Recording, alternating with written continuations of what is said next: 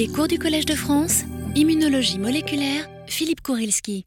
Bien, mesdames, mesdemoiselles, messieurs, euh, bon après-midi. Nous poursuivons notre parcours dans ces technologies motrices de l'immunologie. Nous avons vu pas mal de choses en termes de technologies de base, les technologies qui touchent aux acides nucléiques, ensuite les technologies qui touchent aux autres types de, molécules, et à la, biochimie notamment. Euh, la semaine dernière, nous avons fait un voyage dans le domaine de l'imagerie euh, qui est un domaine extrêmement important. Et il est temps de récapituler un petit peu tout cela pour voir euh, comment cela s'applique euh, dans différentes situations.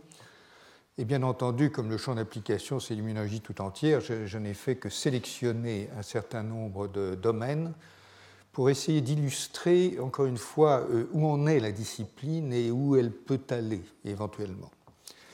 Et donc, euh, cette troisième partie qui euh, va nous occuper pendant deux heures et puis pendant encore euh, une bonne heure la semaine prochaine, avant que je ne conclue cette série de, cours, les applications que j'ai choisies sont essentiellement des applications à l'homme.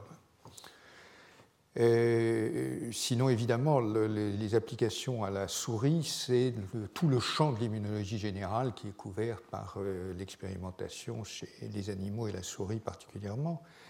Les applications à l'homme sont évidemment importantes à beaucoup de points de vue. Euh, d'abord parce qu'en fait, il se fait beaucoup de recherches fondamentales sur l'homme directement, et vous verrez quelques exemples et quelques raisons et deuxièmement parce qu'évidemment, euh, une partie du but euh, de la biologie et de l'immunologie euh, singulièrement est, non seulement de développer les connaissances de base, mais bien sûr de les appliquer de la façon la plus positive qui soit à, soigner, à prévenir des maladies. Donc aujourd'hui, nous verrons deux chapitres de cette troisième partie. La première ce sera, touchera à la question de l'analyse du sang et dans la deuxième partie, euh, nous allons nous, promener, si je peux dire, dans le domaine des maladies infectieuses et des microbiomes. Entendez par là tout ce qui touche au champ euh, microbien et au champ des bactéries euh, singulièrement. L'analyse du sang, problème pratique extraordinairement important. Qu'est-ce qu'on fait chez l'homme en termes de prélèvements? Ben, les, prélèvements, il y a quelques prélèvements de, de fluides euh, la salive, l'urine, euh, quelques prélèvements de sel si on veut. Euh, on peut prélever des cheveux, ce qu'on fait beaucoup dans la police, comme vous le savez. on peut prélever un certain nombre de choses, sinon on est dans le domaine des biopsies et donc des prélèvements qui sont invasifs. Le sang est le prélèvement le moins coûteux, le plus courant, et la question est de savoir qu'est-ce qu'on peut faire à partir du sang. Euh, et en quoi ces technologies nouvelles, dont je vous ai euh, indiqué la, puissance, euh, en quoi ces technologies nouvelles peuvent-elles aider à développer l'analyse du sang et jusqu'à quel point? Alors, tout d'abord, le sang, qu'est-ce que c'est? Qu'est-ce qu'il y a dans le sang? Ben, Il y a des molécules et des cellules. Euh, j'ai repris les chiffres qu'on trouve dans les manuels. Euh, dans une prise de sang, euh, généralement, on vous prend 10 à 20 millilitres, généralement moins de 50. quand vous allez donner votre sang, on vous prend jusqu'à 500 millilitres. Il y a des techniques qu'on appelle de plasmaphérèse pour concentrer certains dérivés sanguins. Comme je vous l'ai dit, il y a quelques autres prélèvements peu ou non invasifs, mais l'enjeu analytique de travailler sur le sang est considérable.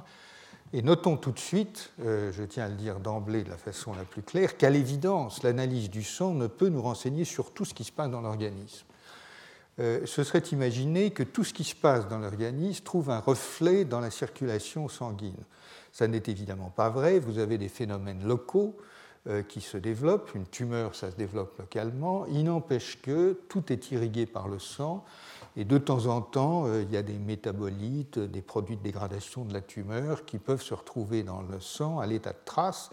Et donc, euh, même si l'analyse du sang ne peut renseigner sur la totalité de ce qui se passe, euh, on peut quand même apprendre énormément de choses à partir du sang. Et c'est bien l'enjeu qui, est devant nous. Très rapidement, la composition d'un millilitre de sang, c'est ce que vous trouvez dans tous les manuels des étudiants. Les chiffres d'ailleurs sont variables. On sait bien quand on se fait faire une prise de sang, euh, on, vous indique des fourchettes euh, de normalité. Mais enfin, en gros, il y a 5 milliards de globules rouges, 300 millions de plaquettes et 5 à 10 millions de globules blancs dont des lymphocytes, des neutrophiles et d'autres cellules, éosinophiles, basophiles, monocytes, euh, cellules dendritiques. Les lymphocytes euh, sont principalement les lymphocytes T et B, et puis on y rajoute les cellules NK, natural killer. Les cellules T et B sont les cellules qui sont si importantes dans l'immunité adaptative, et donc, les cellules T ont un répertoire de, récepteurs des, des, cellules T, donc TCR. Les cellules B ont un répertoire des BCR. Et euh, euh, je vous montre ceci pour vous indiquer d'emblée une limitation très importante du dispositif. Si vous analysez une prise de sang de 10 ml, vous aurez, disons, quelques millions de cellules T ou B à vous mettre sous la dent. Euh, et quelques millions de cellules B ou T, ben finalement, ce n'est pas énormément au niveau des nombres, puisque si vous imaginez qu'il y a des millions de spécificités différentes, dans une prise de sang de 10 millilitres, vous risquez d'attraper une ou quelques cellules spécifiques. Et donc, vous tombez dans un domaine qui est euh, quantique, si je peux dire, où, vous avez des tout petits nombres de cellules spécifiques sur lesquelles vous pouvez vous fonder pour pratiquer des analyses. La situation est évidemment radicalement différente avec euh, les, protéines, euh, puisque vous avez des protéines extrêmement abondantes, comme la, séromalbumine, qui constitue une part euh, majeure des protéines du sang. Vous avez les globulines, les immunoglobulines, le fibre hydrogène, etc., etc. Et en fait, vous avez des molécules, évidemment, sur une échelle dynamique qui, s'étend sur au moins 10 logarithmes, donc une échelle considérable. Mais même au bas de l'échelle, euh, vous êtes dans des domaines où vous avez toujours euh, beaucoup plus qu'une ou deux molécules à vous mettre sous la main.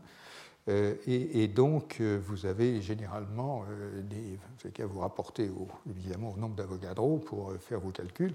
Mais même lorsque vous avez un anticorps particulier spécifique, vous avez beaucoup plus de molécules de cet anticorps que de cellules capables de produire cet anticorps. Donc, en principe, l'analyse moléculaire est euh, plutôt plus, euh, enfin, a, des caractéristiques différentes du point de vue, du point de vue numérique.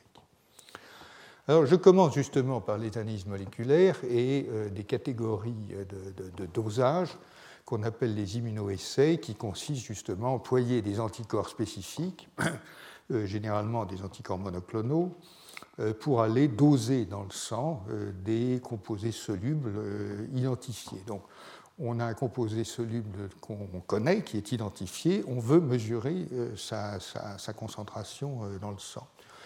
Ces composés solubles, c'est quoi? Ben, C'est plein de choses. Ça peut être des interleukines, ça peut être toutes sortes de molécules mais euh, notamment, puisque j'ai cité ce, cas, cela peut être des protéines solubles qui sont relâchées euh, ailleurs dans le corps euh, par des tissus qui sont enflammés ou endommagés. Et donc, il n'est pas impossible que lorsque, par exemple, il y a une tumeur localisée dans un endroit du corps, que le système immunitaire et d'autres processus tentent à réduire, il n'est pas impossible que l'on en trouve euh, traces dans le sang sous forme de protéines qui sont relarguées par la tumeur et qui sont spécifiques euh, de la tumeur. Euh, donc pour ce faire, on emploie encore une fois des anticorps spécifiques avec toutes sortes de limites que vous pouvez imaginer, de spécificité, de sensibilité, et maintenant, comme on dit dans le jargon, de multiplexage, puisque euh, l'une des règles du jeu, c'est de mesurer euh, toutes sortes de paramètres en même temps, donc euh, c'est de mesurer en multiplexant les, dispositifs. Alors ces immunoessais sont ce qu'on appelle des techniques mûres, parce qu'on a commencé à faire des immunoessais il y a 50 ans. On a commencé avec des tests radioactifs, puis enzymatiques, fluorescents, avec des systèmes d'amplification divers. Et ce sont encore des systèmes qui ont leurs problèmes, avec des problèmes de standardisation notamment, euh, entre des kits de réactifs, c'est-à-dire qu'il y a toutes sortes d'immunoassays, mais ils ne sont pas toujours comparables entre eux. Il y a d'autres limitations un peu plus fondamentales et moins techniques, et l'une sur laquelle je reviendrai la semaine prochaine, c'est que ben, nous sommes très très semblables les uns aux autres, mais malgré tout un petit peu différents. Et donc, il arrive qu'il y ait des polymorphismes génétiques qui changent la réactivité d'un produit par rapport à l'anticorps qui est censé le, mesurer. Et puis, vous avez toutes sortes de complications, euh, comme d'avoir des auto-anticorps dans, le sérum, contrairement à ce, qui est peut-être intuitif et ce que l'on a beaucoup appris euh, dans les années 70, 80, 90 nous sommes remplis d'auto-anticorps et de cellules d'ailleurs autoréactives. Et euh, bien entendu, ces auto-anticorps peuvent interférer avec certains dosages. Alors vous avez toutes sortes de problèmes de saturation d'analyte, etc. etc. bien sûr, pour résoudre ça, vous avez des systèmes de plus en plus sophistiqués, dont je dis simplement quelques mots pour vous indiquer encore une fois le, vent de l'histoire tel que je le perçois. Euh, l'emploi de techniques comme la, résonance plasmonique de surface, euh, qui permet en fait d'utiliser des réactifs sans aucun marquage. Euh, les marquages sont aujourd'hui principalement fluorescents et puis du tout radioactif, mais, ou presque plus radioactif. Mais ça, c'est sur des technologies sans, marquage. Et puis, vous avez toutes sortes de systèmes qui sont en train d'être évalués pour utiliser d'autres dispositifs de détection physique. Et puis, je vous ai parlé de ces molécules un peu étranges qu'on appelle les aptamères, qui sont des acides nucléiques à conformation sélectionnée in vitro, et qui, dans certains tests, peuvent remplacer les anticorps et ont une spécificité euh, euh, à peu près équivalente à celle des, anticorps. Donc ce sont des molécules d'acide nucléique euh, qui, de par leur composition et leur conformation, sont en fait capables de se coller, si je peux dire, très spécifiquement et vigoureusement à des produits. Et donc, on peut faire des tests de dosage très spécifiques avec cela. Euh, voilà une piste juste pour vous indiquer la, manière dont certains raisonnent, c'est de dire, bon, ben, euh, si vous avez euh, des problèmes de spécificité, l'une des manières de les analyser, c'est de désorber les produits et d'avoir des techniques qui mesurent ce qui se passe lors de la désorption.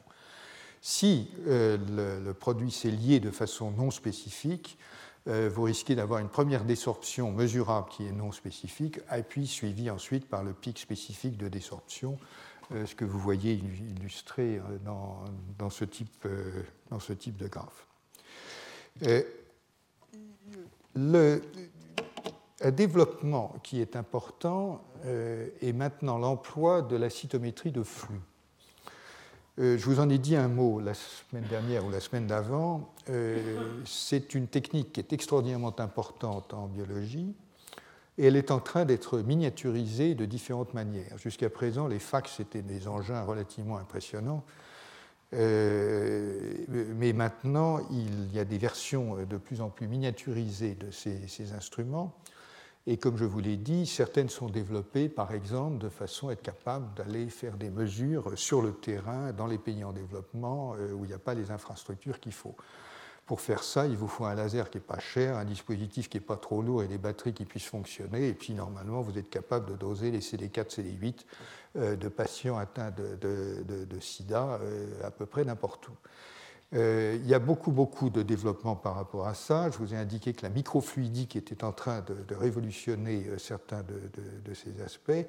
Et je vous mentionne ici qu'il y a un autre euh, objectif qui est médicalement significatif, qui est euh, d'amener ces technologies littéralement au, lit du malade, ou encore euh, dans le cabinet du généraliste. Parce que vous pouvez très bien imaginer, comme en prospective, que le généraliste de demain aura toutes sortes d'instruments sous la main qui permettent de faire directement des analyses qui sont pour l'instant euh, longues ou coûteuses ou difficiles à faire et qui sont déléguées au laboratoire d'analyse. Si effectivement vous pouviez, ou le généraliste plus exactement, pouvait mesurer un certain nombre de paramètres en quelques dizaines de secondes, évidemment, ça changerait la, pratique. La pratique. Et puis, il y a cet aspect de multiplexation, encore une fois, pour utiliser ce mauvais néologisme, euh, que je vous ai cité, mais que je vous rappelle parce qu'il est vraiment très important, euh, et qui consiste à prendre des billes qui sont marqués avec deux couleurs. Et la combinaison des couleurs constitue un code. Et ensuite, sur les billes, vous collez des anticorps spécifiques et vous avez, dans ce cas-là, un dosage que vous pouvez faire, dont le principe est indiqué ici. Ce dosage, c'est que euh, sur une bille euh, qui est donc marquée, je vous, montrerai comment, vous avez un anticorps, vous dosez euh, l'analyte qui vient se coller à l'anticorps, et puis ensuite vous révélez ça avec un système fluorescent qui vient se recoller derrière. Bon. Et donc ce que vous faites, c'est que vous avez un signal de fluorescence qui est enregistré par le système de révélation de l'analyte spécifique, mais les billes sont elles-mêmes codées euh, par des systèmes colorés, de telle sorte que lorsque vous enregistrez en même temps euh, euh, comment dire, les codes de la bille et le signal de fluorescence de l'analyte, vous avez évidemment un dosage qui est spécifique de l'analyte en question. Et l'importance d'avoir les billes codées, c'est que vous, vous mélangez des billes qui sont codées différemment et vous pouvez doser des dizaines de choses en même temps puisque c'est le, système de détection qui va enregistrer en même temps le code de la bille et euh, l'intensité de fluorescence du signal. Donc avec ça, euh, aux toutes dernières nouvelles, on est capable de... Donc voici les systèmes codés ici, et euh, avec ça, on est capable, semble-t-il, de doser 500 analytes simultanément, et il n'y a pas vraiment de limite à cela. Je vous donne maintenant un immunoessai euh, miniaturisé d'une autre nature qui, cette fois, se fonde sur la, euh, microfluidique. Euh, ce sont des puces particulièrement enfin, adaptées pour fonctionner directement à partir d'une prise de sang. Et la, la, puce fait elle-même, si je peux dire, enfin dans la puce se fait la séparation du sérum et la séparation des cellules, et ensuite les, le dosage par anticorps. Alors, une des astuces de ce procédé, c'est que vous avez des anticorps monoclonaux, par exemple, vous voulez détecter euh, toutes les différentes interleukines qui sont présentes dans le sang. Euh, vous savez que vous avez des interleukines qui vous disent, enfin, qui vous renseignent sur l'état du système immunitaire.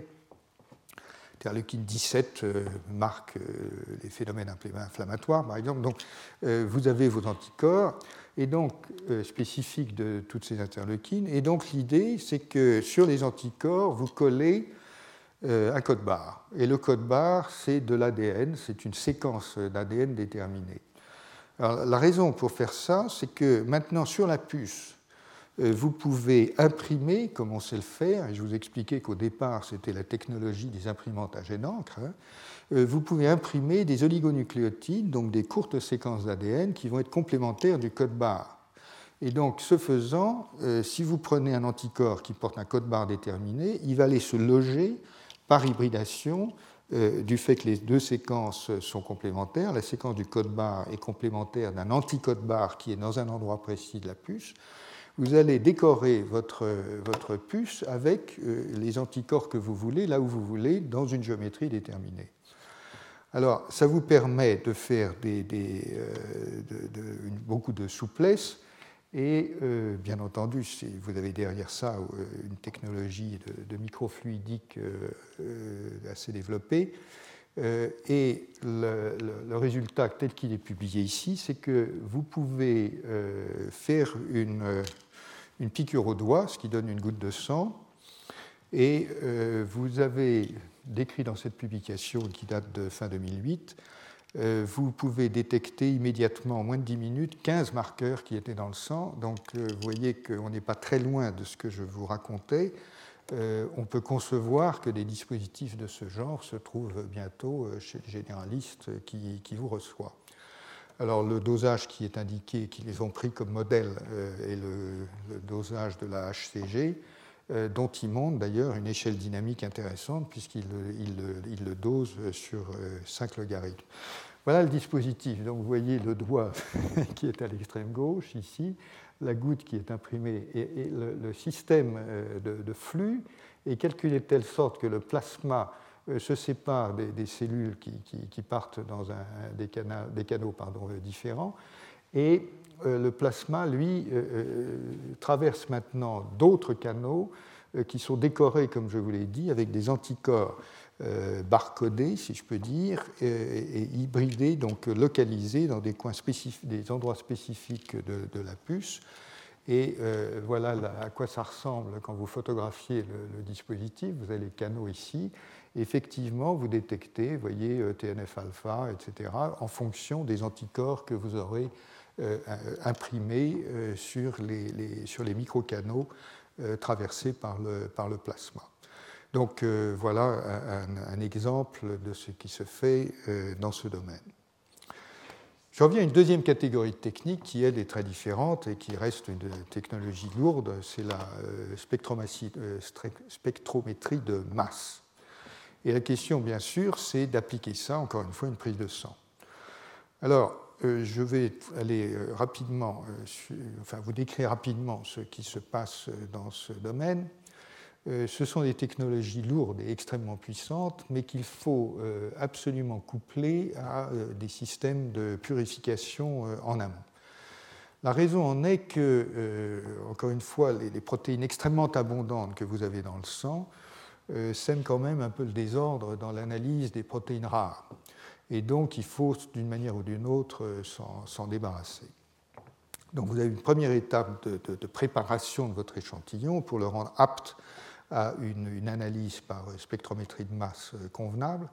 Et ensuite, vous avez l'analyse par spectrométrie de masse euh, elle-même.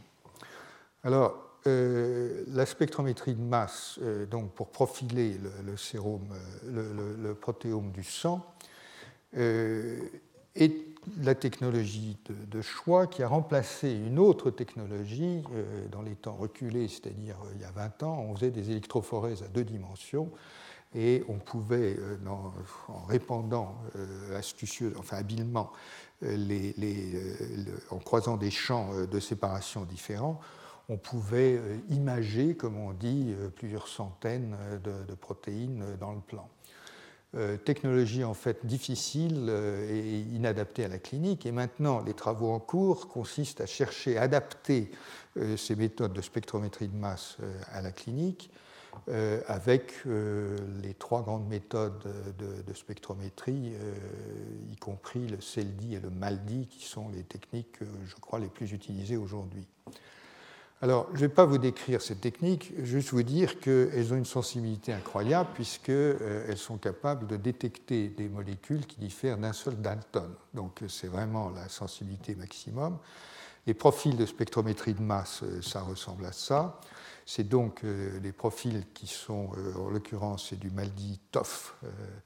Euh, et, cela, on peut, par ces technologies, traiter dans une seule expérience un mélange qui contient 4000 protéines à peu près. C'est à peu près ce qu'on fait de mieux à l'heure actuelle. Le traitement de ces 4000 protéines, ça revient en fait à les découper en rondelles de différentes manières et analyser les fragments, et en fait, avec une technique secondaire, pour refaire des fragments à partir des fragments, pour euh, revalider ou, ajouter des étapes euh, de, validation. Donc, ce que je voulais indiquer, c'est que sans purification préalable, on a quand même beaucoup de problèmes avec cela. Et donc, vous avez différents types euh, de chromatographie qui vous permettent d'apurer votre échantillon. Vous avez d'autres solutions comme d'absorber euh, des, euh, avec des, comment dire, des systèmes qui donnent un facteur limitant, si bien qu'en fait vous égalisez plus ou moins les concentrations de ce que vous absorbez, euh, vous avez plein, enfin, quantité de, développement. Et comme application clinique, il y a des exemples dans lesquels, dans le cas d'un cancer du sein, dans une étude qui demande sans doute à être développée, étendue, 72 euh, pics euh, du genre de ceux que je vous ai montrés sur des mélanges de milliers de, peptides, 72 euh, pics d'intensité différente fabriquent une signature qui a l'air d'être spécifique à 85% de, l'état de cancer du sein. Je vous montrerai des exemples de ça un peu plus tard. Mais je reviens ici sur quelque chose qui me frappe énormément dans, tous ces projets, qui est la chose suivante, c'est vraiment le côté de l'organisation sociale euh, de la science qu'il y a derrière toutes ces technologies de façon à les faire euh, progresser. UPO, c'est le Human Proteome Organization. C'est une organisation, hein, une espèce de consortium mondial qui se fixe pour objectif de développer cette protéomique, et notamment dans le sang, bien entendu, pour les raisons que je vous ai expliquées. Et euh, je, cite un papier qui n'a aucun, enfin peu d'intérêt scientifique, mais qui a un intérêt organisationnel euh, évident, qui est le suivant. Cette organisation, donc, euh, qui a vocation à être mondiale, enfin, qui est ouverte au monde entier, a produit pour, et distribué à 27 laboratoires différents un mélange de 20 protéines purifiées euh, qui toutes donnent un peptide de 1250 Dalton, donc d'une masse euh, déterminée. Mais c'est un mélange de 20. Et donc, euh, la, question posée à ces laboratoires, c'était êtes-vous capable d'analyser les 20, les, 20, protéines dans le mélange? Vous avez tous le même échantillon, vous y allez, vous faites votre expérience, vous avez des instruments qui sont les mêmes ou qui sont différents, puisque sur le marché, vous avez plusieurs spectromètres de masse. Euh, allez-y et on va voir ce que ça donne. Le résultat, c'est que dans le rapport initial, seulement 7 laboratoires sur 27 ont identifié correctement les, 20, euh, protéines qui étaient dans le mélange. Alors, comme vous pouvez vous en douter, ça pose problème quand même. Et euh, l'analyse a montré que, en fait, les données de base étaient correctes et ce qui n'allait pas, c'était l'interprétation et particulièrement la qualité des bases de données qui servent de référence. Ce n'est pas tellement étonnant. Euh, il y a deux semaines, je vous avais montré une, diapo dans laquelle euh, je vous avais dit qu'il y a un portail pour étudier euh, les, protéines, donc les bases de données sont rassemblées. Et il y en avait je ne sais pas combien qui étaient mélangées là-dedans. Ça veut dire qu'en fait, les bases de données ne sont pas homogénéisées à l'heure actuelle les identifiants des protéines, euh, les numéros qu'on leur donne, les trucs, etc., les annotations ne sont pas tout à fait les mêmes. Et du coup, c'est une source d'erreur apparemment considérable. Et dès que l'on arrive à réconcilier les bases de données, on arrive effectivement à, à, retrouver des identifications euh, correctes, euh, qui, encore une fois, étaient une affaire d'interprétation et pas de mesure en tant que telle. Maintenant, euh, ça, c'est pour des mesures de, protéines euh, dans le sang. Euh, passons maintenant à l'expression des gènes. Alors, l'expression des gènes de quoi? Ben, Il y a des cellules dans le sang, donc évidemment, ce dont on parle, c'est des gènes qui sont exprimés par les cellules circulantes. Hein. Et donc, les quelques millions de cellules dont je vous ai parlé, notamment les monocytes, les cellules T, les cellules B, les cellules NK, etc. etc. Et donc, quand vous faites une prise de sang et que vous isolez les cellules et qu'ensuite vous extrayez euh, l'ARN euh, qui représente l'expression des gènes de ces cellules, vous extrayez effectivement euh, l'ARN d'un mélange de cellules et c'est très important. à l'inverse, bien entendu, vous pouvez dire je prends mon, mon trieur de cellules, j'isole les monocytes et j'étudie uniquement les monocytes. Vous pouvez faire ça, mais vous avez une étape supplémentaire. Si on cherche évidemment euh, du diagnostic chez l'homme, il est plutôt plus commode aujourd'hui d'opérer sur le mélange. Mais qu'est-ce que ça veut dire d'opérer sur un mélange? C'est la question dont, on va parler.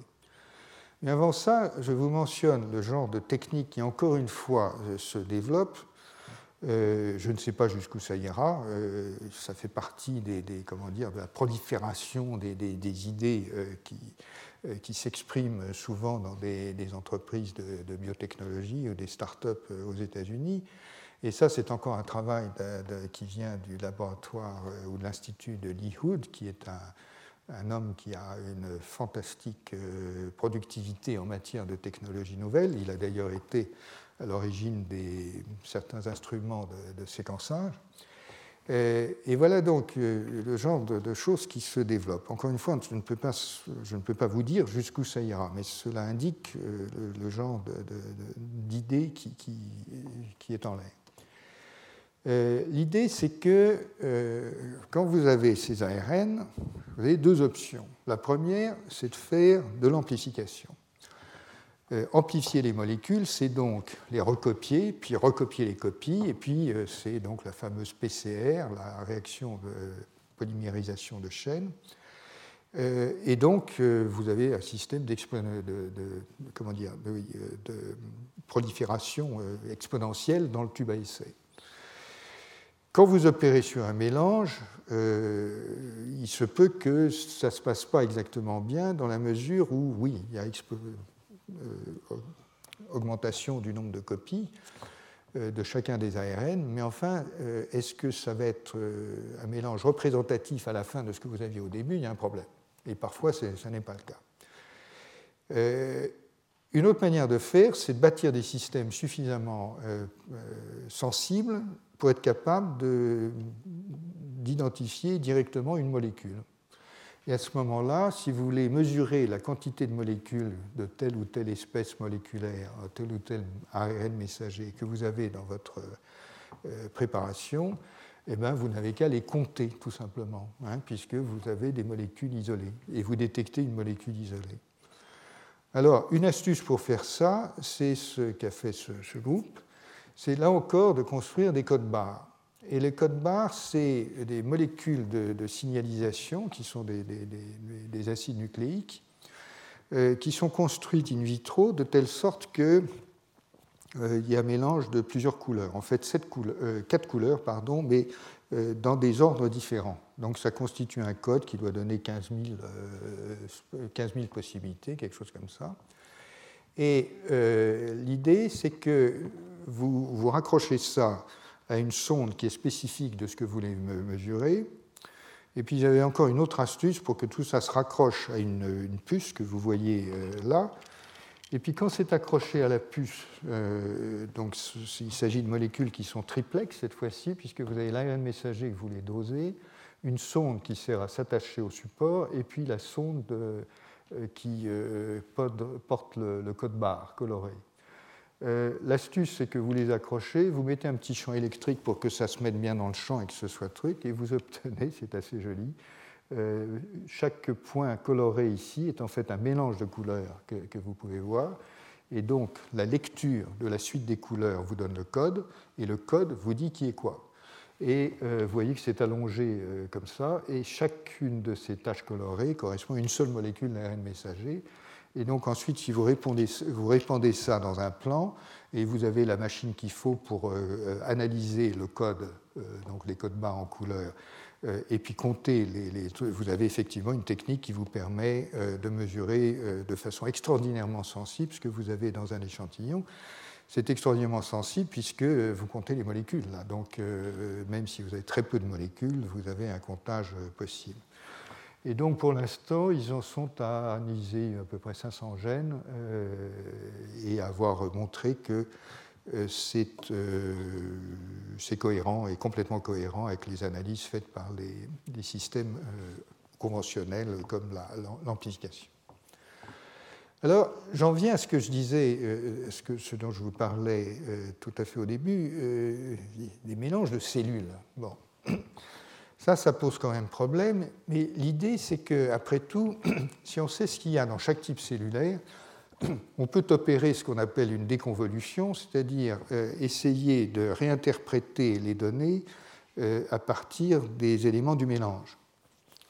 Et donc, c'est ce que se fixe comme objectif ce, nouvel, enfin encore un autre consortium qui s'intitule euh, HEMATLAS, et leur idée, c'est de dire, bon, ben, on prend les huit types cellulaires principaux qu'il y a euh, dans le sang, et ils sont listés là, euh, on va analyser chacun d'entre eux, et comme ça, on aura une base de données qui fait que lorsqu'on remélange ça, on doit être capable de, évidemment, de, euh, enfin, si on les remélange artificiellement, on sait calculer ce que ça donne, et à contrario, si on a un mélange inconnu, on est peut-être capable de déconvoluer, c'est-à-dire de décrire ce qu'il y a dans le mélange à partir des données.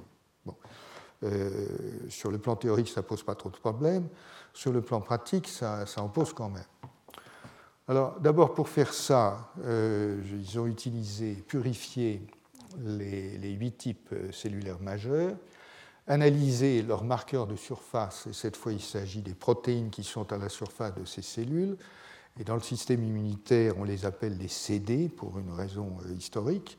Et il y a plus de 300 CD différents. Et donc, euh, déjà, on voit que ces CD se groupent, si vous voulez, selon les types cellulaires, avec des CD qui sont partagés, d'autres qui sont différents, etc. Mais le point important, ce n'est pas ça. Le point important, euh, c'est l'analyse des transcrits. Alors, des ARN qui sont dans chacun de ces types cellulaires. Alors là, la technologie est euh, basique, et vous avez vu ces images des dizaines de fois maintenant. C'est du transcriptome, des puces, et puis on mesure, etc. Il faut le faire correctement, ce qui suppose euh, des reproductibilités, euh, de la statistique, etc. Et quand on fait ça, on arrive à ce genre de, schéma ici.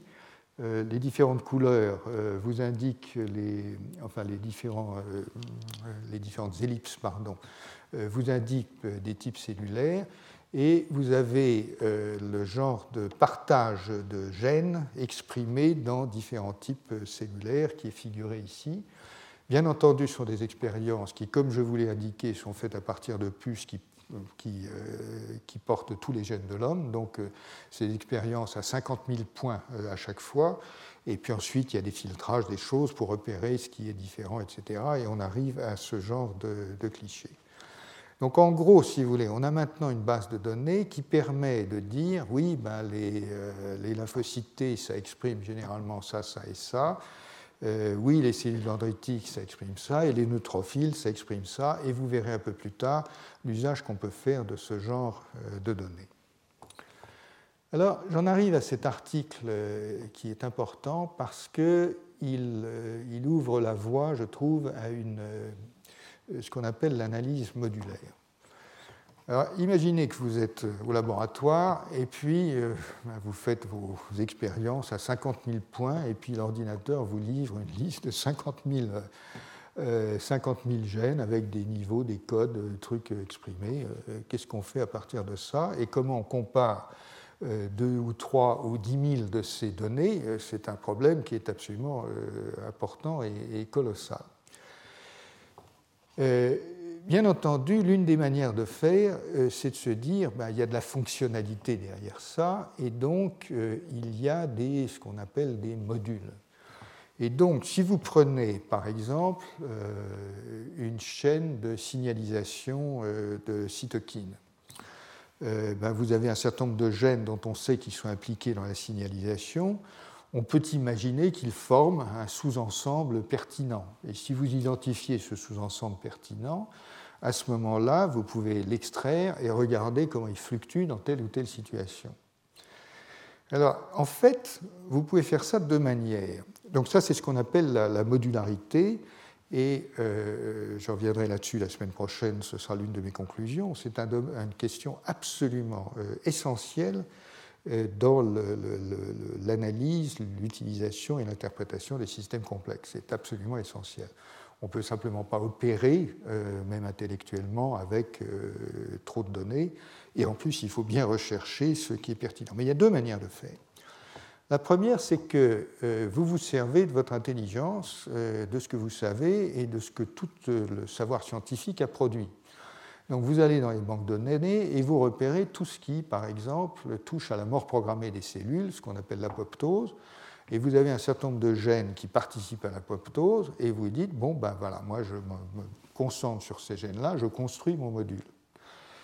Euh, il y a une autre manière euh, de faire, et c'est pour ça que je cite cet article tout particulièrement, c'est que euh, vous pouvez partir autrement et dire, ben non, euh, je ne fais pas d'hypothèse, je, euh, me repose sur les données. Et euh, je cherche les sous-ensembles, ou plus exactement les petits sous-ensembles de gènes dont l'expression est coordonnée dans une série de pathologies. Donc en fait, je varie les situations physiopathologiques auxquelles je m'adresse, j'analyse les différences, et je regarde par exemple chez 25 patients qui sont atteints de lupus, euh, je regarde s'il y a des, choses qui sont en commun et je ne fais pas d'hypothèse. Et si tout va bien, je risque de retrouver une fonctionnalité, mais ce n'est pas moi qui l'aurais trouvé par une, démarche euh, de ma propre intelligence, euh, ce sont les données qui vont me l'indiquer.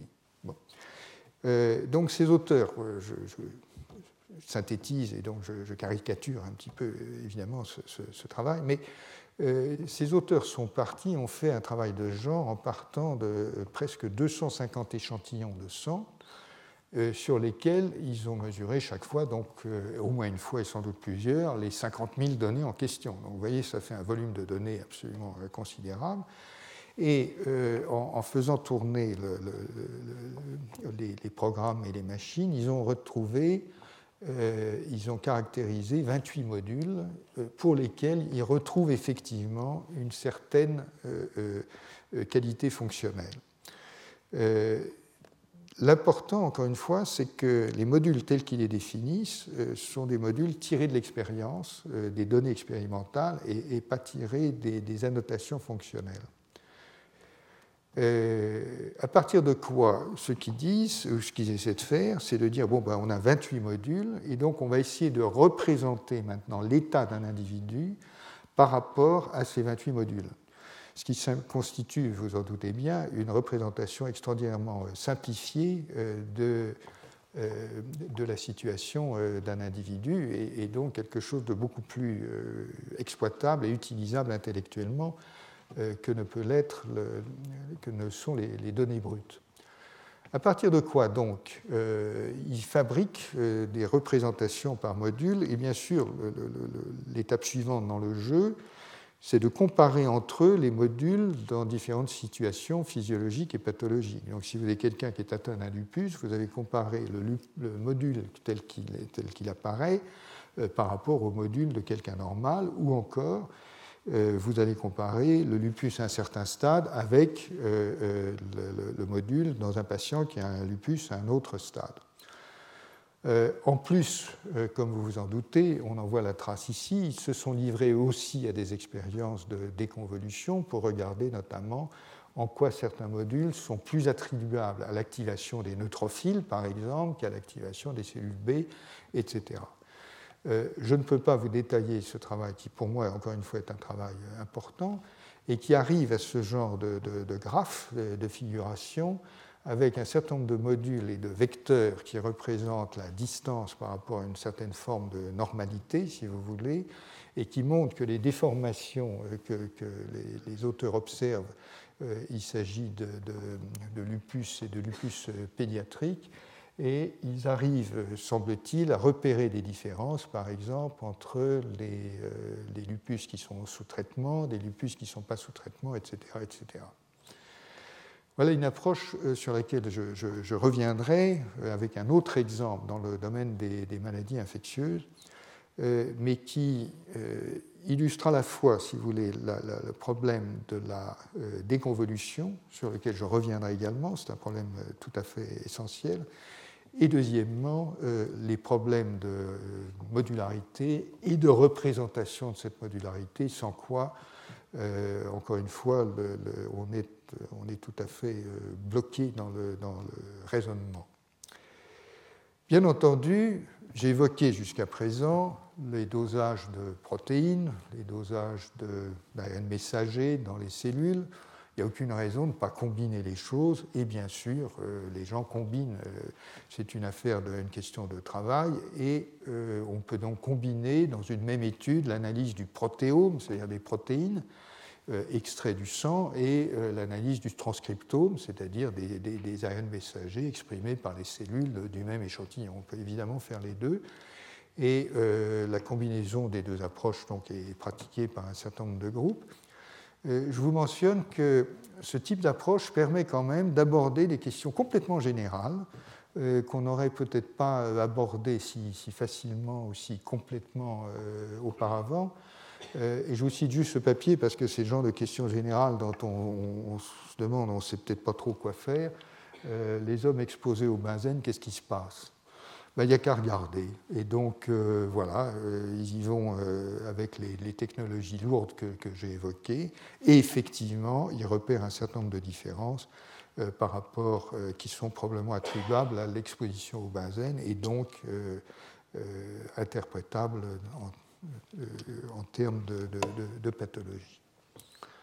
Je vous cite un autre exemple qui est maintenant pris d'un exemple clinique de greffe avec une série de patients euh, transplantés euh, pour des greffes de reins.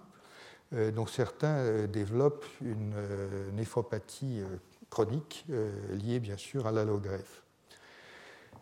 Et ils font deux choses. Encore une fois, donc c'est une étude qui est mixte. la première chose qu'ils font, c'est qu'ils font des biopsies et puis ils font des micro-arrêts, donc ils analysent les transcriptomes, les gènes. Euh, ils font par ailleurs, euh, en même temps que la biopsie, euh, ils prélèvent un peu de sang et ils font de la protéomique. ils analysent tout ça, ils trouvent des différences entre les cas cliniques où la, la, néphropathie est légère. la deuxième catégorie, c'est des néphropathies qui sont sévères ou modérées. Et effectivement, euh, ils arrivent, euh, à partir de ces situations très, très cliniquement définies, mais très complexes sur le plan cellulaire et moléculaire, ils arrivent à trouver des signatures euh, qui leur permettent, à partir des données, de dire oui, la névropathie est et va être sévère ou est légère et sera légère. voici le genre de euh, voici le genre de données obtenues par, c'est le côté euh, transcriptomique, euh, donc c'est l'étude des gènes, juste pour vous dire que dans ce cas-là, ces travaux sont exprimés en modules, là encore, qui sont des modules cette fois fonctionnels, donc ce n'est pas les mêmes que ceux que je vous ai décrits dans le papier de, de Chaussubel et collègues, Banchereau. Euh, de 2008. Euh, ça, ce sont des données qui sont euh, de façon plus conventionnelle obtenues par la notation des gènes qui sont différents. Et vous voyez qu'une bonne partie de ces gènes, d'ailleurs, touchent à l'inflammation, à l'apoptose, etc., etc. Alors, une partie de ça, incidemment, je justifie un peu l'approche de mon cours de cette manière, une partie de ça est immunologique, l'autre ne l'est pas, mais comment voulez-vous qu'il en soit autrement? Dès le moment où vous analysez avec ces techniques euh, l'ensemble du dispositif. Vous faites une prise de sang, vous demandez ce qui se passe, ben, évidemment, vous trouvez des paramètres qui sont immunologiques et d'autres qui sont d'une autre nature. Mais c'est effectivement euh, l'un des intérêts de, ce type d'approche.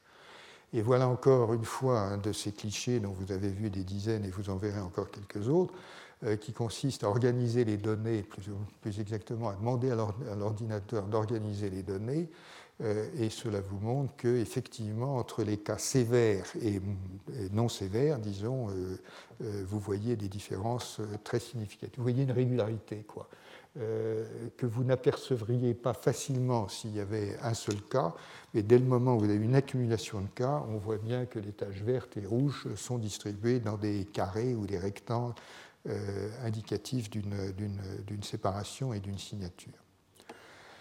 Dans les cellules que vous pouvez imaginer, euh, analyser, euh, vous avez encore les cellules B et les cellules T qui sont euh, spécifiques de l'immunité adaptative. Donc je vous rappelle que les cellules B, bien entendu, produisent des anticorps. Les cellules T sont des cellules qui ont deux fonctions. Elles règlent la synthèse des anticorps et elles hébergent aussi, elles contiennent aussi une catégorie de cellules qui sont des cellules cytolytiques euh, et euh, qui joue un rôle important dans le contrôle des infections notamment, euh, également des cancers. Alors, quelles sont les techniques pour analyser ces répertoires des cellules B et T? Et là, on tombe dans les difficultés numériques que j'ai indiquées en, démarrant, à savoir que ben, même dans une prise de sang, il n'y a pas beaucoup de cellules spécifiques, sauf si bien sûr une réaction immunitaire est en cours et si cette réaction immunitaire euh, est telle qu'elle a déclenché, comme euh, toutes les réactions immunitaires adaptatives le font, elle a déclenché euh, l'expansion d'un certain nombre de clones qui sont à ce moment-là plus abondants dans le mélange. Et donc même si vous regardez l'équivalent, disons, d'un million de cellules, alors qu'au départ, c'est-à-dire en l'absence de, de réaction immunitaire, il y en avait peut-être que quelques-unes, une dizaine qui étaient spécifiques de l'antigène, euh, concernant des cellules T CD8 au pic d'une infection par le virus de la grippe, vous pouvez arriver, mais c'est le mieux que vous pouvez obtenir, si je peux dire, euh, vous pouvez arriver à avoir 2-3% euh, de cellules spécifiques. Et donc, effectivement, votre mélange contient cette cellule pour avoir des observations statistiquement plus, plus, plus, reproductibles. en tout cas, l'une de ces technologies a été développée dans le laboratoire et notamment par Annie Klim, ça s'appelle l'immunoscope et ça consiste à analyser les, la, la, taille des régions CDR3 dans des échantillons de cellules B ou de cellules T.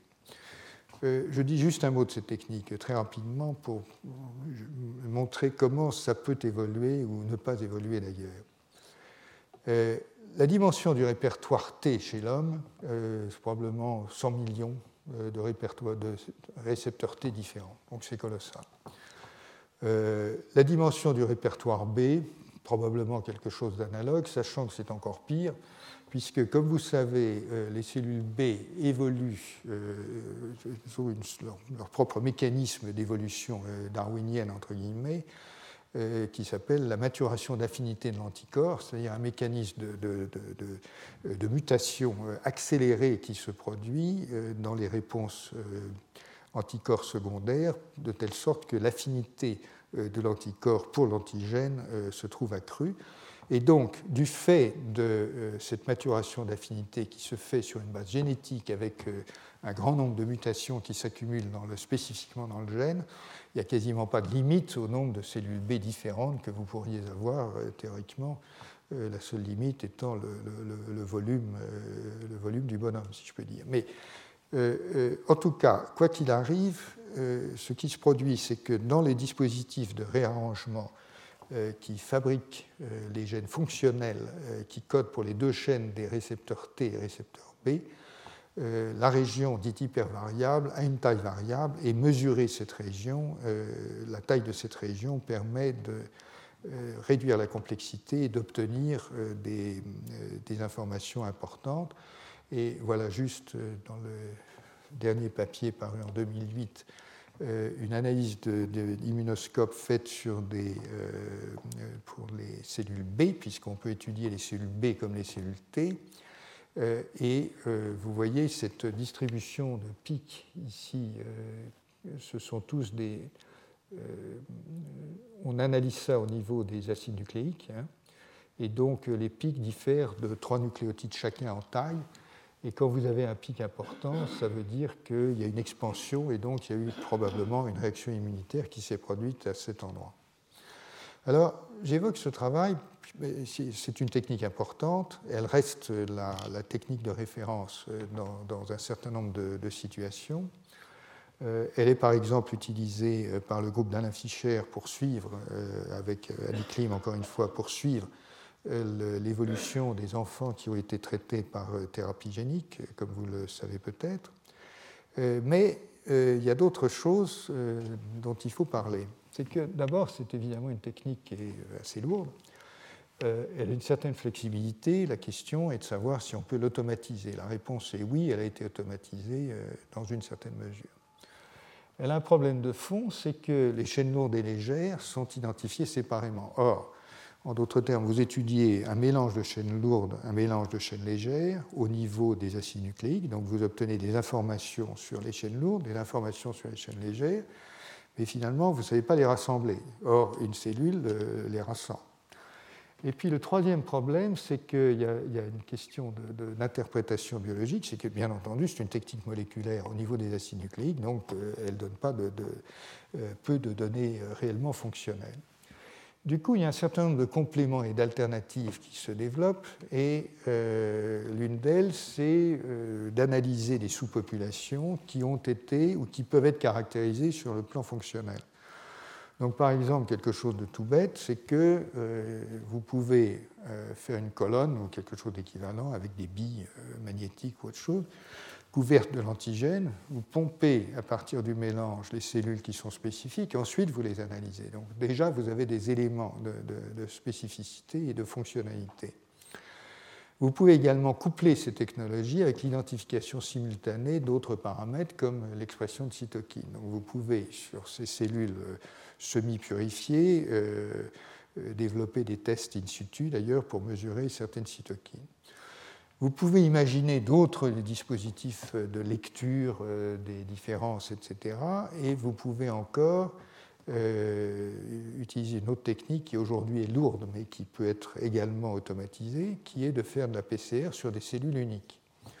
Ça veut dire que vous isolez des cellules et vous arrivez à déterminer par l'amplification, euh, vous arrivez à amplifier sélectivement la chaîne lourde, la chaîne légère, et donc vous faites le séquençage et vous déterminez euh, la séquence du récepteur présent dans cette unique cellule. Voilà, donc toutes ces choses-là sont en cours, mais je prends ça pour vous dire qu'il y a une autre option que l'on peut voir se pointer dans la littérature, qui est le séquençage massif. Alors cet article date de 2009 et euh, il, est, euh, il, vient non pas de l'homme cette fois, mais euh, de ce poisson zèbre dont je vous ai parlé. poisson zèbre qui, fait des anticorps, qui a un répertoire d'anticorps et le séquençage massif a pris la dimension suivante. Les, auteurs en question ont séquencé la totalité des, chaînes CDR3 euh, des chaînes lourdes, donc c'est des anticorps. Euh, et euh, ils évoquent la possibilité que ce séquençage massif, finalement, soit la technique de référence qui va s'imposer dans quelques temps. Alors, je vous dis qu'à mon sens, ce n'est pas le cas, parce qu'au fond, si on va chez l'homme, s'il y a vraiment 100 millions de régions CDR3 et qu'il faille séquencer 100 nucléotides à chaque fois, ça veut dire qu'il faut séquencer 10 milliards de nucléotides, c'est-à-dire que c'est supérieur au génome humain. Donc si pour déterminer simplement chez un individu à un moment donné euh, le répertoire, euh, disons des chaînes lourdes des anticorps, euh, il faut investir l'équivalent de ce qu'il faut pour déterminer la séquence du génome humain, c'est quand même un peu lourd et un peu cher même avec les technologies nouvelles qui se, qui se développent.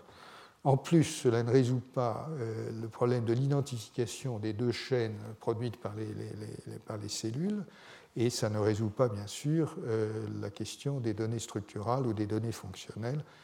Et donc, euh, je pense qu'il reste un véritable problème. D'abord, il reste un avenir pour cette technologie de référence qui a été mise au point dans le laboratoire, donc je suis content de le voir, mais je pense qu'il euh, euh, y a un réel problème qui reste à résoudre en matière d'analyse des, des, répertoires immunitaires.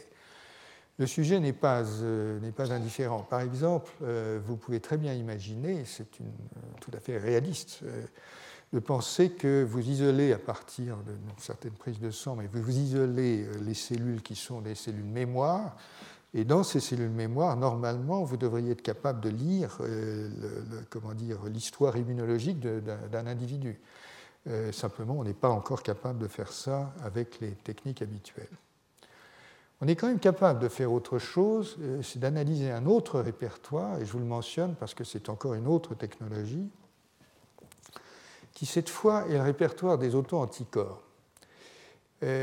Ces auto-anticorps, c'est important parce que, comme je vous l'ai dit, nous sommes bourrés d'auto-anticorps, en fait, euh, et la vision de la réponse immunitaire euh, euh, dirigée exclusivement contre l'extérieur est une vision fausse. nous avons beaucoup d'autoréactivité et il y a beaucoup de problèmes théoriques et pratiques associés à cela, mais il y a beaucoup de, nous sommes bourrés d'auto-anticorps et de cellules autoréactives qui en fait sont probablement nécessaires pour développer euh, les, cellules qui réagissent contre les agents étrangers. Bref. Euh, ces auto-anticorps sont évidemment dirigés vers des protéines du soi. Alors, des protéines toutes bêtes, la myosine, l'actine, la tropomyosine, enfin un certain nombre de choses ou encore euh, les acides nucléiques, l'ADN.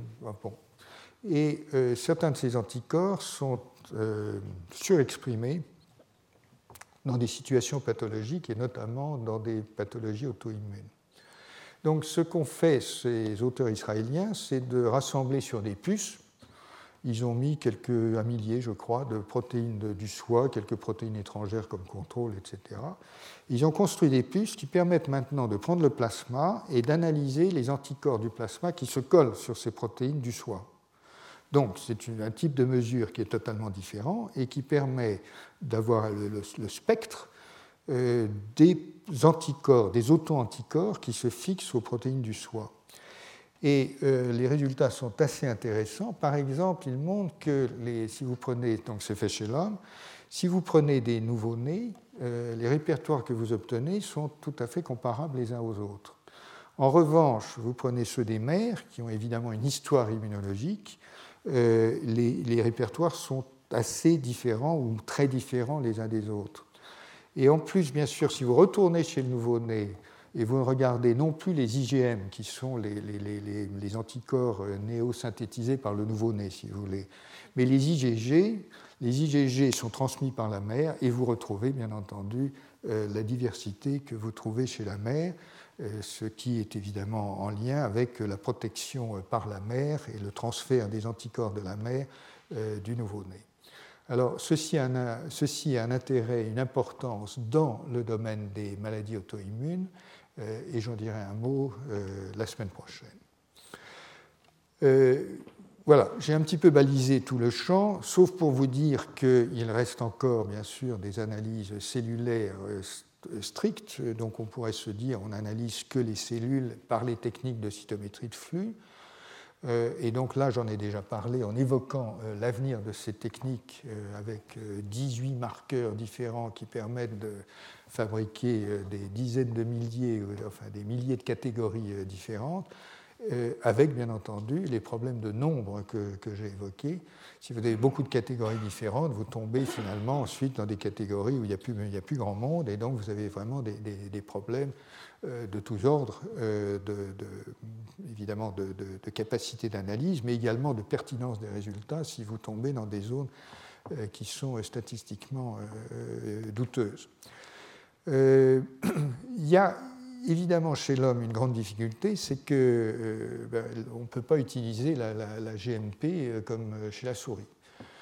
Chez la souris, vous avez vu la semaine dernière les choses absolument superbes que l'on peut faire largement parce qu'on est capable d'introduire la, la, la, GFP, c'est-à-dire la protéine de fluorescence verte avec tous ces variants que je vous ai décrits, par des techniques de transgénèse. Et donc, euh, on n'arrive pas à faire euh, la même chose. Chez la souris, là encore, on peut faire du barcode en étiquetant avec la GFP plus des, séquences qui servent de, code barre les, cellules à partir de la lignée germinale et ensuite de les suivre pendant toute l'évolution de l'individu et dans des conditions, dans des conditions intéressantes sur le plan expérimental. Mais le problème, c'est que euh, chez l'homme, on ne peut pas faire ça. On peut quand même faire une chose, euh, et on voit une tendance euh, en ce sens, c'est de fonctionnaliser les tests. Parce que s'il y a une chose qui est faisable, c'est quand même d'utiliser les nouvelles catégories de vecteurs qui permettent d'introduire dans des cellules des gènes et ces vecteurs lentiviraux ont une efficacité de, transfection, donc de transduction euh, de gènes étrangers qui devient euh, relativement significative. Et donc, vous pouvez, à partir de mélanges de cellules humaines, on commence à pouvoir introduire un certain nombre de gènes dans ce mélange et donc voir ce que ça fait. Alors, voir ce que ça fait, ce n'est pas uniquement pour le plaisir de voir ce que ça fait. Rappelez-vous ce que, je, vous ai indiqué la fois dernière, c'est-à-dire qu'à partir des techniques de fluorescence au sens large, de la, euh, GFP et d'autres, de tous les marqueurs dont on dispose, on commence à avoir des, systèmes qui permettent euh, de mesurer les choses à l'intérieur de la cellule. Donc, c'est des biosenseurs, comme on dit. Euh, et par exemple, je vous ai cité un biosenseur, le niveau d'ATP déclenche ou ne déclenche pas un signal de fluorescence. Donc, ce que l'on peut imaginer, c'est que chez l'homme, où bien sûr les techniques de transgénèse euh, de la souris sont, sont évidemment pas euh, disponibles, on peut imaginer qu'il euh, y ait, des progrès liés à la fonctionnalisation des cellules. Voilà, donc vous voyez que l'analyse du sang, ça fait des progrès. il y a beaucoup de choses qui sont importantes. Euh, et qui commence à donner des indications, y compris sur l'état euh, général de, l'individu, sur des situations euh, pathologiques comme les cancers et les maladies auto-immunes. Et encore une fois, je vous en donnerai d'autres exemples la fois prochaine. Ce que je voudrais faire maintenant, dans le temps qui reste, c'est vous parler d'autres catégories de, problèmes euh, dont je vous avais dit que là aussi le séquençage euh, avait, sur lequel le séquençage avait un effet très important, c'est le domaine des maladies infectieuses et des microbiomes. Alors, le terme affreux de microbiome, euh, c'est euh, euh, génome, transcriptome, protéome, microbiome, c'est les études qui visent à analyser collectivement un ensemble de microbes. Alors, un ensemble de microbes, c'est chez l'homme, et pour ce qui nous concerne, ça va être essentiellement, pas, uniquement, mais, essentiellement des, bactéries, ou encore des réponses immunitaires à des infections par des virus.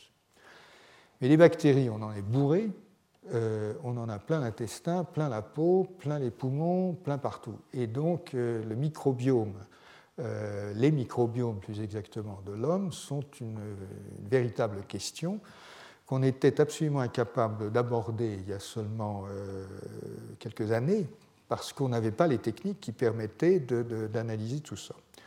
Et je vais y revenir. J'ai donc deux parties ici, la première sur les maladies infectieuses et la seconde sur, les microbiomes. Donc la première sur les maladies infectieuses, c'est, euh, on va prendre les, mêmes technologies hein, que, que, que, je viens d'évoquer et de voir si euh, dans des cas où l'individu ou les individus sont infectés, on peut trouver des signatures euh, donc dans le sang, pour ce qui concerne l'étude dont je vous parle maintenant, on peut trouver des signatures de l'infection et de la sévérité de l'infection. Est-ce qu'est-ce qu'on se passe quand l'individu est infecté, quand il développe la maladie, quand il guérit, quand il ne guérit pas Voilà. C'est ça le problème. Et euh, ça, c'est un exemple euh, d'une étude qui a été faite dans le delta du Mekong, où le taux d'infection par euh, la salmonelle, Salmonella typhimurium, peut atteindre le chiffre énorme de 200 sur 100 000. Donc c'est très, très répandu. Euh, c'est un vrai problème de santé publique, avec des infections récurrentes et également un problème qui est très important et mal compris, c'est que vous avez beaucoup de porteurs asymptomatiques. Un porteur asymptomatique, c'est quelqu'un qui n'est euh, pas malade, ou du moins il ne s'en rend pas compte, euh, mais il est capable de transmettre la maladie. Et donc c'est en matière de santé publique un point très important. Donc là, ils ont étudié 29 patients, euh, jour 1, T1, temps 1, puis traitement aux antibiotiques, T28 après un mois, T270 après un an, en gros, 11 euh, ou 12 mois, euh, donc trois temps d'analyse, et ben ensuite, ils y vont, comme en 40 si j'ose dire, étude du transcriptome, et dans les transcriptomes, en comparant le transcriptome temps euh, juste avant la prise d'antibiotiques, puis après la prise d'antibiotiques après un mois, puis après en gros un an. Euh, ben évidemment, les signes cliniques euh, varient, etc. Ils sont enregistrés séparément, mais les transcriptomes indiquent qu'il y a des gènes qui varient. Et sur les 50 000 gènes, puisqu'on est toujours dans le même type d'expérience à 50 000 points, il y en a à peu près 20, un millier qui fluctuent. Et donc, euh, toute la question est simplement d'essayer d'extraire de ces observations, de ces mesures, quelque chose de significatif et d'instructif. Alors, euh, voilà le genre de données que, l'on obtient, et euh, ces données, donc, tous ces codes couleurs, hein, c'est l'intensité d'expression des gènes. Donc, en gros, quand c'est rouge, c'est que ça exprime plus, sur une échelle logarithmique 2. Quand c'est vert, c'est que ça exprime moins. Donc c'est des gènes qui sont soit euh, régulés pour la surexpression, soit sous-exprimés. Alors là, ce qui est intéressant euh, ici, c'est qu'ils ont classé euh, et organisé les données. Donc vous voyez jour 1, jour 28 et jour 9 mois, c'est 270. Ils ont organisé les données avec des, des données cliniques tout à fait basiques, mais qui sont importantes, la température du corps, euh, les pourcentages de neutrophiles, etc. Et en gros, euh, cela permet, je, vais un peu vite, mais je, vous donne l'essentiel de ce, que ça dit, cela permet de, voir quoi?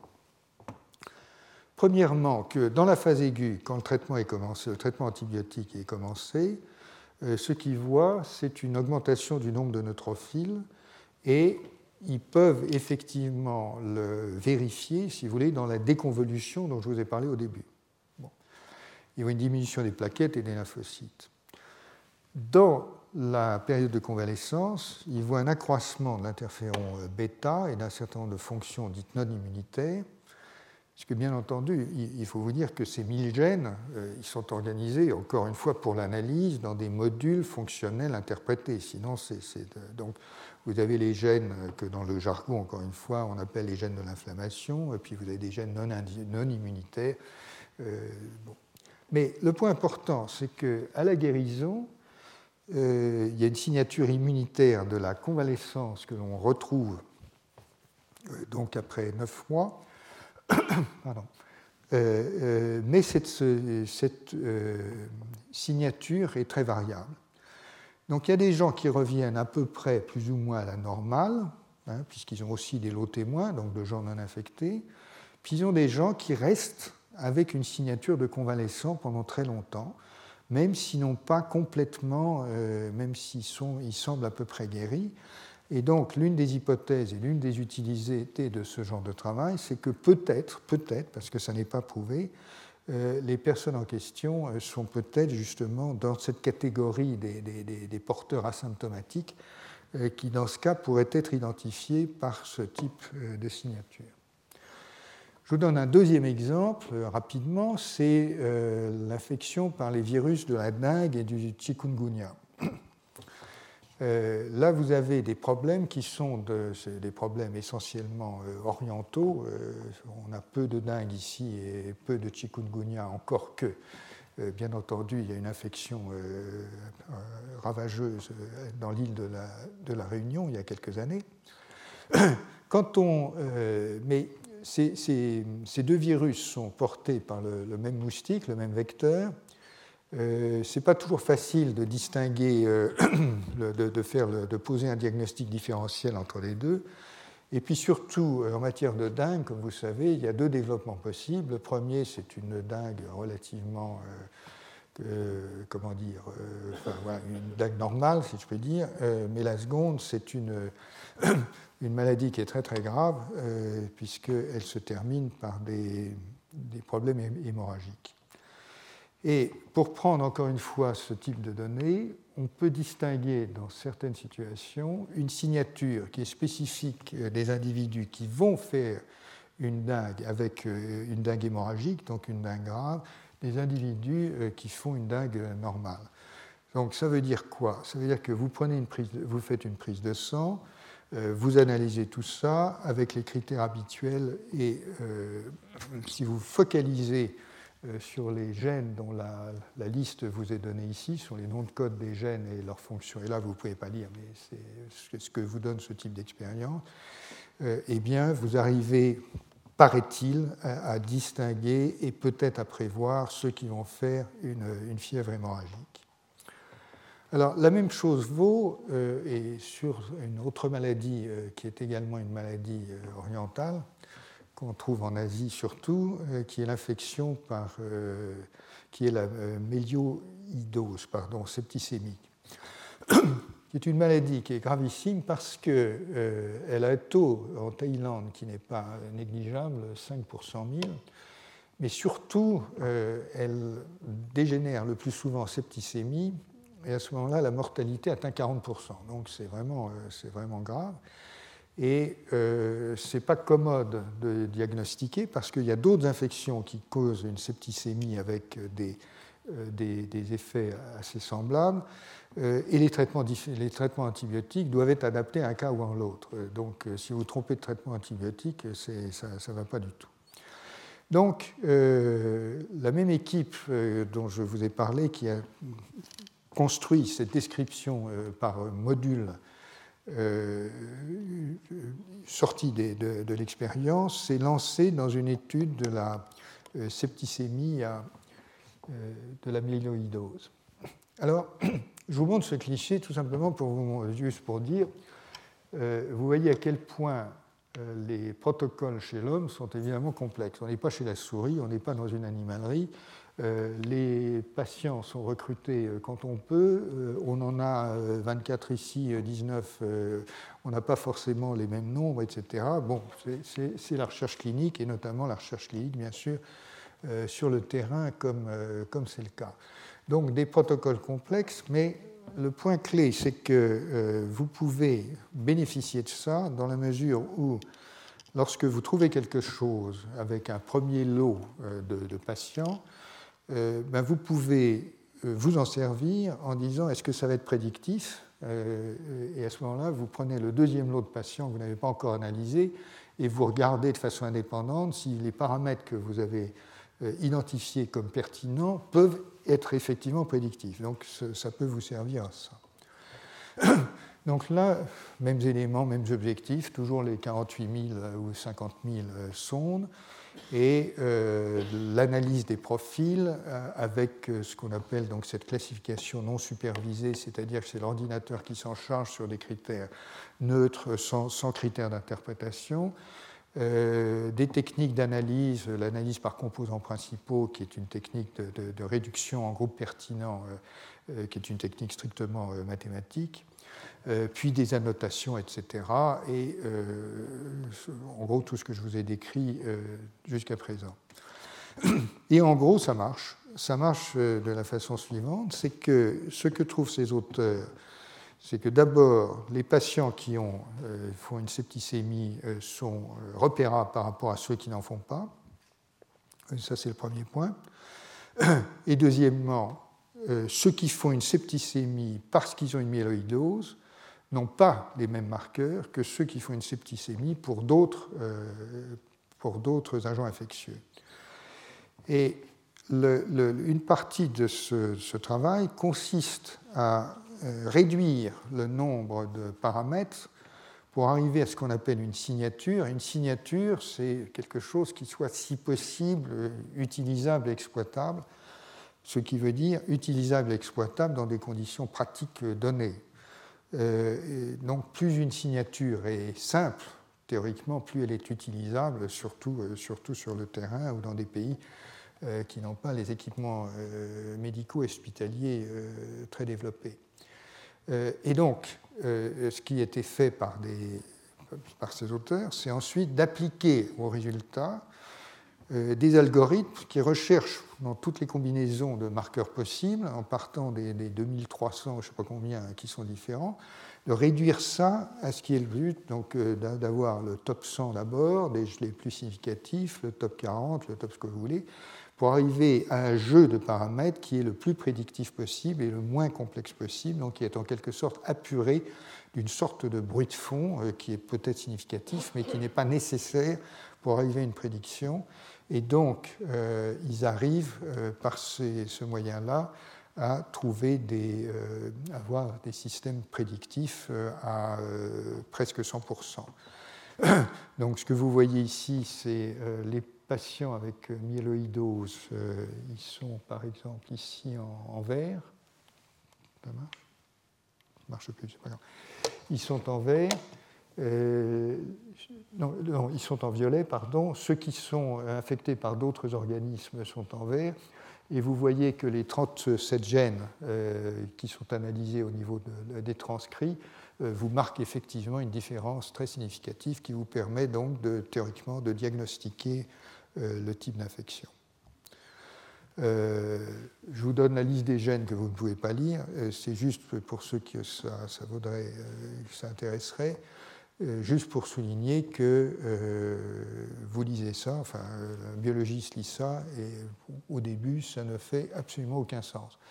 Dans la mesure où il y a des gènes qui, certes, appartiennent à un certain nombre de fonctions repérables, et puis il y en a d'autres dont on se demande ce qu'ils viennent faire là, pourquoi ils sont là. Euh, et ça, c'est encore une fois une des caractéristiques de ce type d'approche, c'est qu'on euh, découvre des choses qu'on n'aurait certainement pas pu prévoir euh, si on les avait anticipées à partir de nos connaissances du moment. Maintenant, en matière de prévention et de vaccination, il y a encore des approches euh, et des utilisations intéressantes. Et voilà euh, quelques indications sur le vaccin contre la fièvre jaune.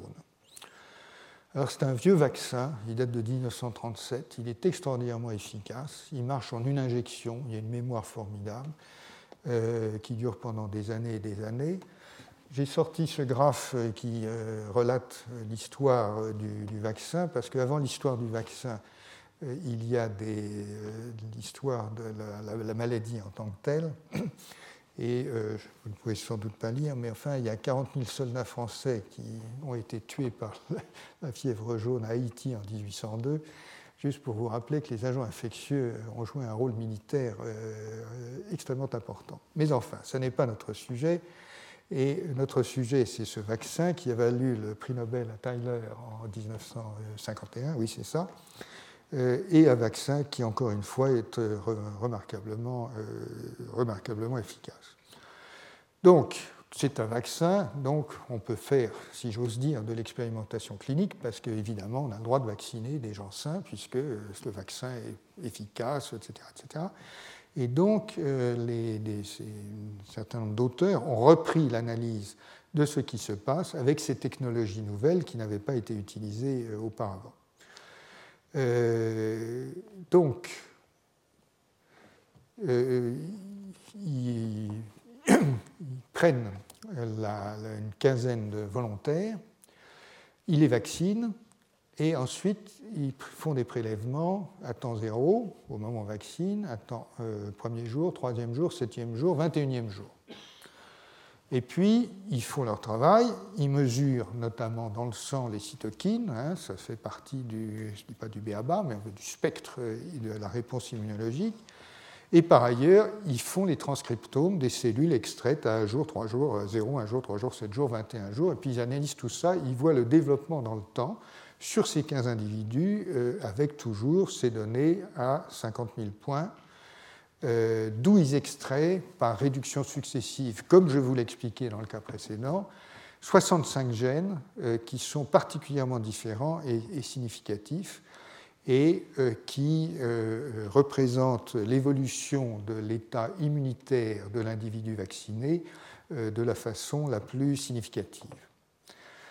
Alors, euh, ayant fait ça, bien entendu, euh, il s'intéresse à la fonction des digènes, donc à leur ontologie, comme on dit.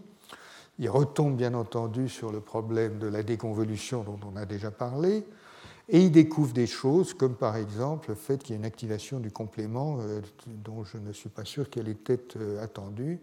Et voilà donc un certain nombre de données qui touchent, encore une fois, à euh, ce qui se passe dans les premiers jours de, la vaccination, pardon, et notamment, ce qui est important, euh, une signature, euh, comme on dit donc, une signature d'induction de gènes qui participent à l'immunité innée.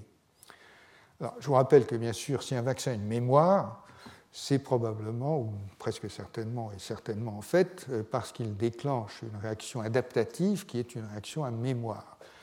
Euh, j'utilise ces conditionnels simplement parce que je suis de ceux qui pensent qu'on n'a peut-être pas tout vu en matière de mémoire concernant l'immunité innée. Mais euh, à part ça, il est évident que ce sont les cellules T et B qui confèrent le maximum de mémoire à un vaccin comme celui-là et à tous les vaccins très probablement. Donc, euh, on voit ici des signatures importantes de l'immunité innée, et notamment à l'extrême gauche, vous avez euh, les interférons, une signature très forte euh, d'induction des réponses interférons. Bon. Ce qui est intéressant, enfin, l'une des choses qui est intéressante ici, c'est qu'ils prennent les données et ils se disent, ben, au fond, au tout début de la réponse immunitaire, juste après la vaccination, ce qu'on voit normalement, c'est bien sûr les paramètres de l'immunité innée, qui est la première à se déclencher, comme, comme chacun sait.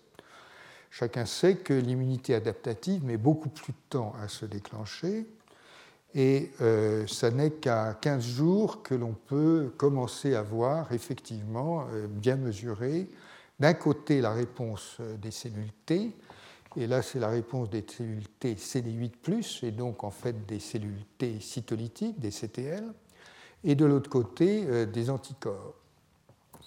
Et donc, il se pose la question très intéressante, c'est, mais les individus répondent différemment. C'est-à-dire qu'au bout de deux semaines, trois semaines, vous en avez qui ont une très belle réponse T, euh, et d'autres qui ont une réponse T qui est faible. Et puis, il y en a d'autres qui ont une bonne réponse anticorps, et puis il y a d'autres qui ont une réponse anticorps qui est faible. Et il se pose la question, est-ce qu'on peut le prévoir? Et de façon très intéressante, la réponse est oui. en retournant aux données initiales et en analysant les gènes qui sont surexprimés ou sous-exprimés au tout début, dans les tout premiers jours de la vaccination, ils sont effectivement capables de dire et de prédire, et ils l'ont prédit parce qu'en jouant avec plusieurs jeux, encore une fois, de, euh, non pas dans ce cas-là, mais ils, euh, peuvent prédire euh, l'émergence d'une réponse T ou d'une réponse T importante. Alors, qu'est-ce que ça nous dit tout ça? Ben, Il y a d'abord ce que ça ne nous dit pas. ce que ça ne nous dit pas, il ne faut pas se méprendre là-dessus. ce que cela ne nous dit pas, c'est que le vaccin marche mieux dans certains cas que dans d'autres. Euh, c'est une mesure de l'immunogénicité, ça ne dit pas ce que sera l'efficacité de la réponse. Donc euh, il faut bien distinguer les deux. Formellement parlant, ce qu'il prédit, c'est l'immunogénicité. Le vaccin est plus ou moins immunogène chez certains individus. La deuxième chose qui est tout à fait intéressante à mon sens, c'est que c'est vraiment une assez belle démonstration que l'immunité innée euh, conditionne une partie de la réponse adaptative. Euh, comme je vous l'ai dit souvent ici, euh, on imagine souvent trop que l'immunité innée est une sorte de préalable qui fait qu'ensuite l'immunité adaptative se développe. Euh, ce n'est pas le cas. Les deux phénomènes immunitaires innés adaptatifs sont étroitement intriqués et l'un influence l'autre de la façon la plus claire. Et puis là encore, euh, une fois de plus, euh, on découvre de cette manière des, euh, choses qui n'étaient pas complètement évidentes, et notamment le rôle de certains gènes, dont un gène qui intervient dans la régulation de la traduction dans la réponse intégrée au, stress, au stress, pardon, est appliqué dans la prédiction de la réponse qui fait des CTL tandis qu'un facteur, euh, un récepteur d'une molécule qui s'appelle BLIS-BAF euh, est impliqué dans la production des anticorps euh, neutralisants. donc ce sont des résultats qui n'étaient pas forcément attendus. Donc, il est clair qu'on peut utiliser ce genre d'approche pour la vaccination. Et pour synthétiser euh, ce qu'ils ont trouvé, la vaccination produit une signature précoce qui est d'ailleurs assez semblable à celle de l'infection. Après tout, c'est normal, le vaccin est un, virus atténué, donc c'est assez normal. D'autres signatures sont prédictives de l'immunogénicité, et l'immunité innée euh, conditionne l'ampleur de la réponse adaptative euh, et de façon prédictive. Alors, ce qui est très intéressant dans ce genre de travail, c'est que maintenant, il va être possible de le comparer à d'autres travaux qui, je n'en doute pas, sont en cours avec d'autres vaccins pour voir s'il y a des traits communs dans différents vaccins euh, et si, euh, à l'inverse, les vaccins diffèrent euh, dans leurs caractéristiques de départ et qui touchent donc principalement à l'immunité innée. Alors d'ailleurs, ce genre de technologie est utilisé euh, en ce moment même euh, pour aider à tester les, vaccins qui sont en cours de développement. Et ça, c'est donc le, un vaccin contre la malaria qui est en cours de développement, le vaccin RTSS euh, avec des adjuvants dont je ne vous donne pas le détail. et ce vaccin est en cours de développement. c'est pour l'instant l'un de ces vaccins qui a une taux d'efficacité de 30-40% euh, dans certaines conditions, euh, donc, euh, qui donne un espoir sans qu'on ait l'impression que ce soit nécessairement le, vaccin contre la malaria qui va régler le problème, mais enfin on peut l'espérer. Et en tout cas, ce qui est faisable de façon éthique et accepté par les comités d'éthique, c'est de prendre des volontaires, de leur injecter le vaccin et ensuite de les tester en leur injectant du parasite.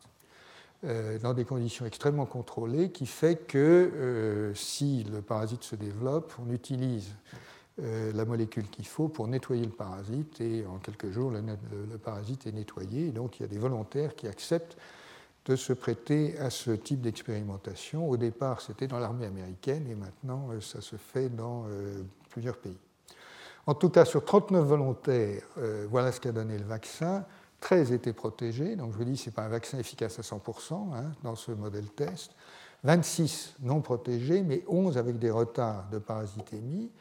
Et là encore, quand vous regardez les données qui ont été produites avec le même genre de technologie, Vous voyez tout l'échantillon des données filtrées hein, qui, qui, sont associées à ça, avec l'évolution des, des, paramètres le jour de la troisième vaccination, donc c'est après les rappels.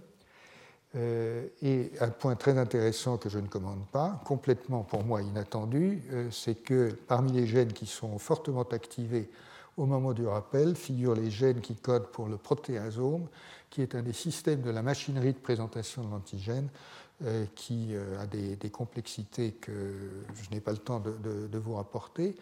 Et vous voyez qu'effectivement, si l'on réduit l'analyse maintenant aux individus protégés, non protégés et ceux qui n'étaient pas protégés mais avec un délai, euh, les réponses sont, euh, sont, différentes. On voit bien qu'il y a une, différence dans les réponses euh, des individus.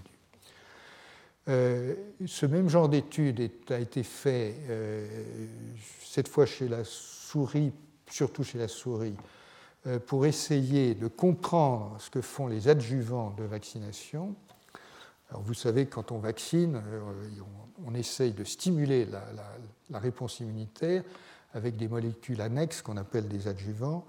Euh, et euh, l'adjuvant le plus utilisé jusqu'à présent, c'est l'alun, c'est l'oxyde, enfin, d'aluminium. donc l'alun est utilisé sur des milliards de vaccinations. Mais il y a d'autres adjuvants qui ont été mis, qui ont été approuvés depuis peu d'ailleurs, euh, imaginez-vous que l'approbation d'un adjuvant, c'est un travail euh, colossal. Il faut être absolument sûr de sa, sécurité. Euh, et les autorités de santé, comme dans tout le domaine du vaccin, sont extraordinairement vigilantes sur ces, nouvelles molécules. Bref, il y en a un certain nombre et je ne vous détaille pas ce, travail, c'est juste pour vous dire que cette fois-ci, on travaille chez la souris, c'est chez la souris que ce, travail a été fait pour l'instant. Euh, ben là encore, euh, on voit des gènes qui sont activés. Certains sont communs à 3, 4 euh, adjuvants et, d'autres ne sont pas communs. Et de cette manière-là, on arrive à identifier un certain nombre de paramètres qui ont l'air d'être importants dans tel type d'adjuvant et, pas dans tel autre. Et notamment, l'un de, ces adjuvants s'appelle MF59, pas S9, MF59. Euh, et euh, ce MF59 a été approuvé par les autorités de santé alors qu'on ne sait pas complètement comment il marche. Et euh, il y a là quelques indications que peut-être MF59 pour activer certaines molécules spécifiques. Je passe maintenant à la deuxième et dernière partie pour vous parler donc des microbiomes. Donc je quitte le domaine de l'infectieux pour vous parler de nos amis les microbes, si j'ose dire, puisque nous vivons en symbiose avec à peu près 100 000 milliards euh, de bactéries. Nous portons nous-mêmes, comme on le sait bien, beaucoup plus de bactéries que nous n'avons de cellules dans le corps. Donc nous sommes vraiment complètement euh, en symbiose euh, et probablement dans des systèmes qui ont coévolué. C'est ce qu'on peut euh, légitimement soupçonnés. Alors, il y en a partout, je vous l'ai dit en commençant, vous en avez euh, partout, dans les poumons, euh, dans l'intestin, dans l'estomac, dans le nombril, partout, dans les mains. Et donc, ça pose a priori un certain nombre de questions, puisqu'il y a des niches différentes, des habitats différents, euh, oui, a priori, ils sont distincts au niveau de la topologie ou de la topographie, euh, mais est-ce qu'ils sont interconnectés? Bon, personne n'en sait rien, bien entendu. Est-ce qu'il y a des variations importantes selon les niches? Est-ce qu'il y a des variations importantes entre les individus? Est-ce que chez le même individu, il y a des variations importantes dans le temps? Euh, Et bien entendu, pour toucher au dur de la question, quels sont les rôles physiopathologiques euh, de ces bactéries euh, et quels sont leurs liens avec les grands systèmes de l'organisme, le système immunitaire, euh, les voies métaboliques, etc. etc. Donc voilà la, voilà la problématique générale. Et cette problématique était à peu près impossible à, comment dire, à mettre en forme, enfin, pas tout à fait impossible, mais difficile à mettre en forme pour beaucoup de raisons. La première, c'est comme vous allez le voir, il y a énormément d'espèces bactériennes différentes. Donc, euh, ce n'est pas facile de se repérer dans des mélanges de milliers de milliers d'espèces bactériennes différentes. Premier point. Deuxième point, il n'est pas évident que toutes ces bactéries soient cultivables. Cultiver, c'est quoi? C'est-à-dire que vous prélevez des bactéries de la main, du nez, de ce que vous voulez, vous les étalez sur des boîtes de pétri avec des, des, systèmes nutritifs, mais vous ne savez pas si tout le monde va pousser. Et en fait, lorsqu'on fait l'expérience, ce type d'expérience, à partir de sources microbiennes diverses, par exemple euh, de bactéries qui poussent dans le sol, ou encore de bactéries qu'on trouve dans l'eau, en gros, on sait que plus de 95% ne poussent pas. Donc en fait, ce qui pousse ne donne qu'une image euh, très très biaisée de ce qui est dans, le, milieu naturel. Euh, et c'est pourquoi, bien entendu, le séquençage, encore une fois, euh, est extrêmement important parce que quand vous prenez un mélange et de la façon la plus brutale qui soit, vous séquencez tout le bazar, évidemment, vous ne vous posez pas la question de ce qui pousse et ce qui ne pousse pas. Donc vous avez accès à beaucoup d'informations, y compris sur ce que vous ne pourriez pas faire développer au laboratoire. Euh, et donc, ça permet d'aborder des questions euh, qui, euh, encore une fois, sont strictement dépendantes des progrès du séquençage massif. Et ce séquençage massif est orienté dans, deux directions. La première direction, c'est qu'il y a un moyen de caractériser les espèces bactériennes qui est de s'adresser aux ARN ribosomiques. Toutes les, cellules ont des ribosomes, dans ces ribosomes, il y a un ribosome 16S chez les bactéries et l'ARN qui structure euh, euh, ces particules. Donc je vous rappelle que bien sûr, elles servent à la séquence des protéines, mais ce sont des particules qui ont une armature d'ARN avec des protéines collées dessus, donc c'est des organites. Hein. Et l'ARN varie euh, d'une espèce à l'autre. Euh, de façon assez remarquable. D'ailleurs, les structures globales sont assez conservées, mais euh, il y a des variations dans l'ARN. Et euh, de la même manière que l'ADN mitochondrial a été pris comme un, repère d'évolution pendant de nombreuses années, l'est toujours par de nombreux biologistes, l'ARN 16S a été pris comme modèle, enfin comme repère par beaucoup de microbiologistes. Bon, donc, ce que peut faire le séquençage massif, euh, ben, c'est déjà de séquencer l'ARN 16S euh, dans des mélanges complexes. Alors, séquencer l'ARN 16S, dites-vous que cela représente une petite fraction du génome bactérien, et donc, euh, évidemment, si vous concentrez votre analyse sur le séquençage de cet ARN, vous aurez accès, avec la même capacité de séquençage, à beaucoup plus de séquences d'ARN 16S que si vous faites le total. Maintenant, si vous êtes riche et puissant et que vous avez de bons appareils, ben, vous pouvez séquencer tout le génome tout aussi bien, et je vous en donnerai des exemples dans quelques, instants. Voilà, donc la problématique générale, elle est là. La technologie, euh, euh, c'est bête et méchant, on séquence, hein, et puis ensuite, on interprète. Alors, je commence rapidement par les microbiomes de la peau. Euh, pour vous dire que euh, ça, pour l'instant, à mon sens, ça n'a pas donné quelque chose de très euh, spectaculaire. Mais quand même, ça pose des questions. D'abord, évidemment, il y, a, une question de normalité. Qu'est-ce qui est normal dans la peau? Toutes les peaux ne sont pas normales. Vous avez des peaux avec des, problèmes de dermatite, vous avez du psoriasis, etc. Vous avez des gens qui ont des traitements antibiotiques. Et donc, en réalité, euh, les, gens qui travaillent dans ce domaine se, situent ou essaient de se situer dans une problématique physiopathologique par rapport euh, notamment à ces, dermatites. Je vous donne un exemple de, quelque chose qui, a, à mon sens, pas, qui n'est pas très illuminant, mais, ça vous donne d'abord le, démarrage, en gros, de ce type d'expérience. Euh, l'article date de novembre 2008, donc ce n'est pas très, très vieux. Et donc, euh, ils ont pris 51 volontaires, et puis ils ont été leur racler euh, la, paume de la main pour prendre les bactéries, et ils ont, vous voyez quand même la dimension de l'expérience, ils ont, euh, ils ont fait 3000 séquences par paume de main et plus de 300 000 séquences d'ARN 16S en tout. donc, c'est déjà une expérience à, haut débit. bon. Et ce qu'ils voient là-dedans, c'est qu'il euh, y a une diversité considérable, au moins 150 phylotypes, euh, et c'est une diversité qui est comparable à celle qu'on trouve dans l'œsophage, la bouche, euh, l'intestin, etc. Il y a quelques phyla dominants, quelques différences entre hommes et femmes, Euh, ne sait pas trop pourquoi, pH, bon, et beaucoup de variabilité. Donc on n'a pas appris grand-chose. sauf que c'est compliqué et très divers. Alors d'autres groupes s'attaquent maintenant de façon beaucoup plus systématique à la diversité topographique et temporelle. Et euh, le dernier article que je vous cite, Costello et collaborateurs, euh, date de décembre 2009. Et cette fois, ils se sont livrés à des prélèvements sur une vingtaine de sites corporels sur une dizaine de volontaires. Et cette fois, ils ont été dans le séquençage massif, puis ils ont, dû accumuler jusqu'à un million de séquences euh, d'ARN-CSS pour arriver à des conclusions qui, là encore, ne sont pas extraordinairement spectaculaires, à mon sens. mais qui sont importantes parce que ça, ça, dresse la toile euh, de départ. Euh, une vingtaine de phyla bactériens euh, dominants, dont quatre sont dominants, et les quatre qui sont dominants, on les retrouve également dans l'intestin, dont je vous parlerai après.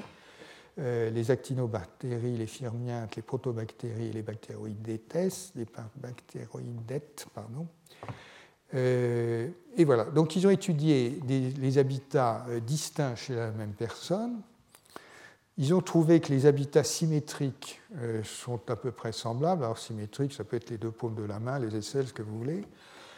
Qu'il y avait une relative stabilité dans le temps, qu'il y avait quelques catégories quand même qui pouvaient être tracées entre les zones sèches ou humides du corps, etc. Que les différences interpersonnelles était plus grande que les intrapersonnels, donc il y a quand même quelque chose d'un peu spécifique à, l'individu. Hein. C'est plus. Euh, euh, et que euh, dans certains cas, par exemple des greffes de peau, si vous voulez, il y a des expériences de transplantation littéralement de microbiome, puisqu'en greffant la peau, vous transplantez le microbiome de la peau transplantée, et on observe que les transplants évoluent vers la niche qui les reçoit. Donc avec tout ça, qu'est-ce qu'on apprend? Ben, On apprend que c'est compliqué, on apprend qu'il y a des indications fortes que c'est adapté, hein, et comme je l'ai dit, que ça coévolue euh, dans, tous les sens du terme évolution. Euh, nous verrons plus tard peut-être euh, l'évolution, la grande évolution dans le temps, mais enfin l'évolution dans l'histoire de l'individu. Euh, voilà le genre de représentation à laquelle on arrive euh, avec euh, ces petites billes de couleur là qui, dans un, certain espace, vous donnent la répartition des, mélanges, puisque le, problème de ces représentations, vous l'avez vu depuis le début, c'est vrai des transcriptomes, c'est vrai de tous ces arbres phylogénétiques, etc. Il y a un problème de représentation et quelque part, il faut bien mesurer ou établir calculer euh, des distances euh, entre des groupes euh, qui peuvent être assez différents et assez complexes. Bref, vous voyez ici que ce qui est en jaune, c'est les cheveux, par exemple. Ce qui est en vert, c'est la cavité orale. C'est complètement différent. Ce qui est en bleu, c'est l'intestin. Et en rose, c'est la peau. Donc vous voyez que ça discrimine. Hein. Donc ce n'est pas pareil partout et ça obéit à un certain nombre de caractéristiques. Euh, voilà, donc ça c'est un travail, ça, démarre, on verra, on verra ce que ça donne. Euh, je vous mentionne simplement au passage que euh, les, niches les plus importantes, à part l'intestin dont nous allons parler, ça peut être, et c'est probablement, les poumons par exemple. Et on sait qu'un certain nombre de, maladies pulmonaires sont, intimement liées à la flore euh, la flore bactérienne qui, est présente dans le poumon. Euh, arrivons au microbiome donc, euh, des intestins. alors, c'est une certaine composition, donc là encore, on est dans le descriptif complet, c'est une certaine composition. il y a des phyla dominants, je l'ai dit, on va, on va y revenir. ça a une, beaucoup de stabilité, sauf que euh, ces auteurs euh, ont trouvé il n'y a pas très longtemps que euh, cette stabilité peut évoluer dans une expérience clinique assez, incroyable, puisque ces expériences de, de, transplantation, sans décontamination d'un morceau d'intestin qu'ils implantent chirurgicalement, et donc ils implantent le morceau d'intestin avec son microbiome. Et en fait, l'expérience est tout simplement que pour suivre l'allogreffe, il y avait un petit tuyau, une, iliostomie, pour pouvoir prélever les, affluents. Et donc, comme ça, ils pouvaient prélever et suivre le microbiome. Et ils ont constaté qu'il évoluait complètement euh, sauf que, euh, et donc euh, qu'il était caractérisé par une domination des lactobacilles et des entérobactéries par rapport à d'autres bactéries qui sont strictement anaérobiques, c'est-à-dire qui vivent sans, air. Et ce qu'ils ont fini par constater, c'est que tout simplement ce qui se passait, c'est que le, tuyau amenait suffisamment d'oxygène pour induire une modification radicale de la flore localement. Ils s'en sont aperçus en faisant ensuite des prélèvements après fermeture de l'iléostomie, euh, des prélèvements par, euh, euh, par coloscopie. Et donc, bon, ça, nous dit simplement que oui, cette flore existe dans un état stable qui est évidemment contraint par son environnement et l'un des paramètres essentiels, c'est l'oxygène. Bon, voilà. Mais j'arrive maintenant à ce qui est aujourd'hui l'un des, des, domaines les plus, les plus importants euh, indubitablement, c'est le fait qu'on euh, commence à voir des liens entre euh, le microbiome de l'intestin et un certain nombre d'autres phénomènes, notamment les phénomènes d'obésité, certaines maladies métaboliques et d'autres qui sont inflammatoires.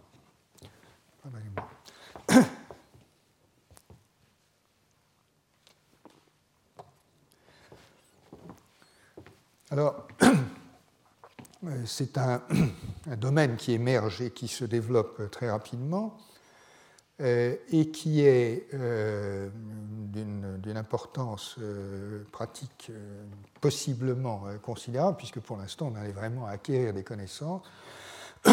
Mais en gros, ce que je vous décris ce que je vais vous décrire pour l'obésité a été également fait pour le diabète et il y a quelques indications que la flore intestinale puisse euh, corréler à certains états de diabète. Mais je n'entre pas là-dedans et je me concentre sur l'obésité. Alors, le rôle de la flore intestinale dans l'obésité, à la limite, ce n'est pas tellement surprenant puisque cette flore intestinale dégrade tout un tas de choses que nous avalons.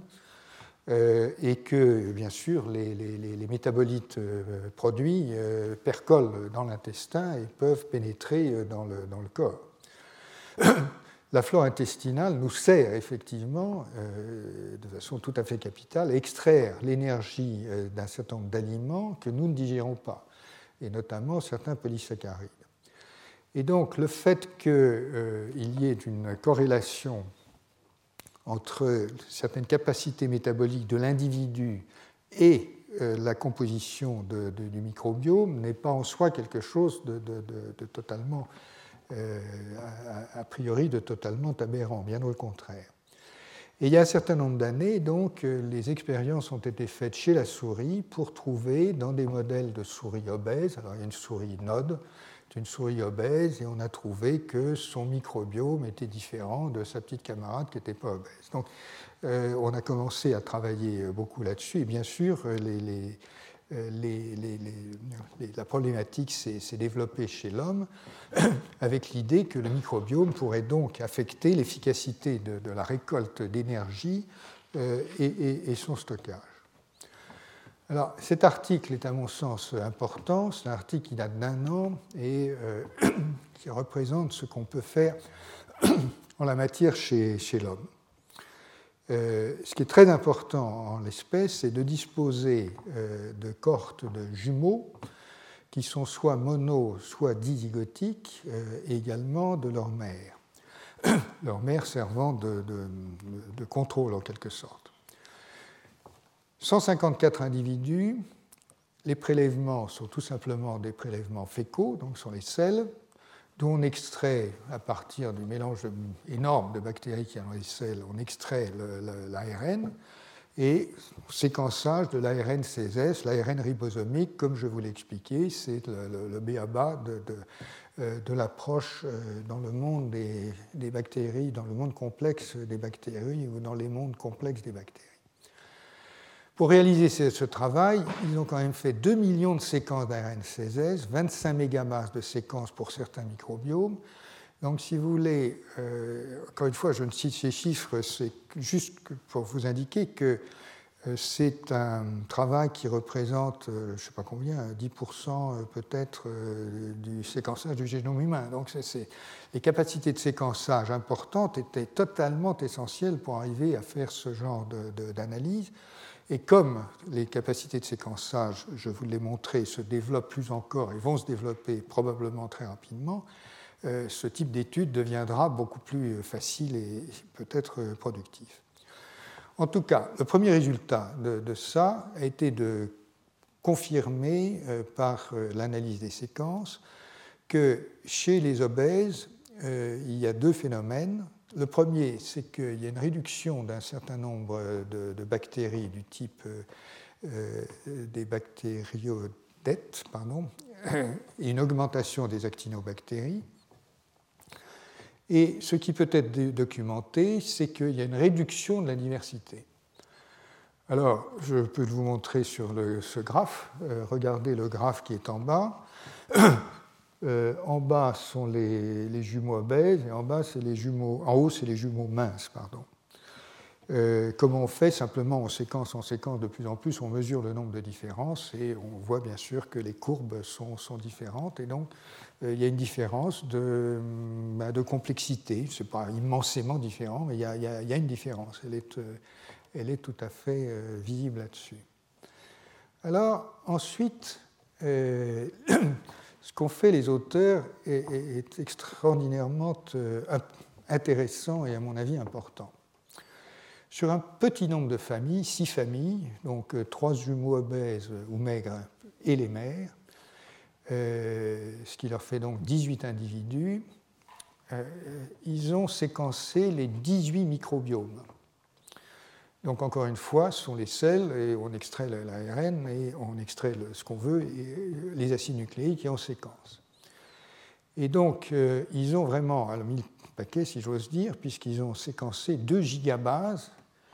Euh, gigabase, c'est un milliard de paires de bases. Le génome humain, c'est 6 milliards de paires de bases. Donc vous voyez qu'on est effectivement dans les dimensions, euh, qu'on n'est pas très loin de la dimension du génome humain, sauf que pour séquencer le génome humain, on le séquence plusieurs fois pour éviter les erreurs, et donc euh, on est effectivement peut-être dans les 10% euh, du, 5-10% du génome humain. Bon. Et là, ce qu'ils ont fait, ça a été non pas de séquencer l'ARN 16S, mais de séquencer, euh, de, tout séquencer, de séquencer tous les génomes au hasard, et de rechercher dans les séquences des motifs caractéristiques de certains enzymes.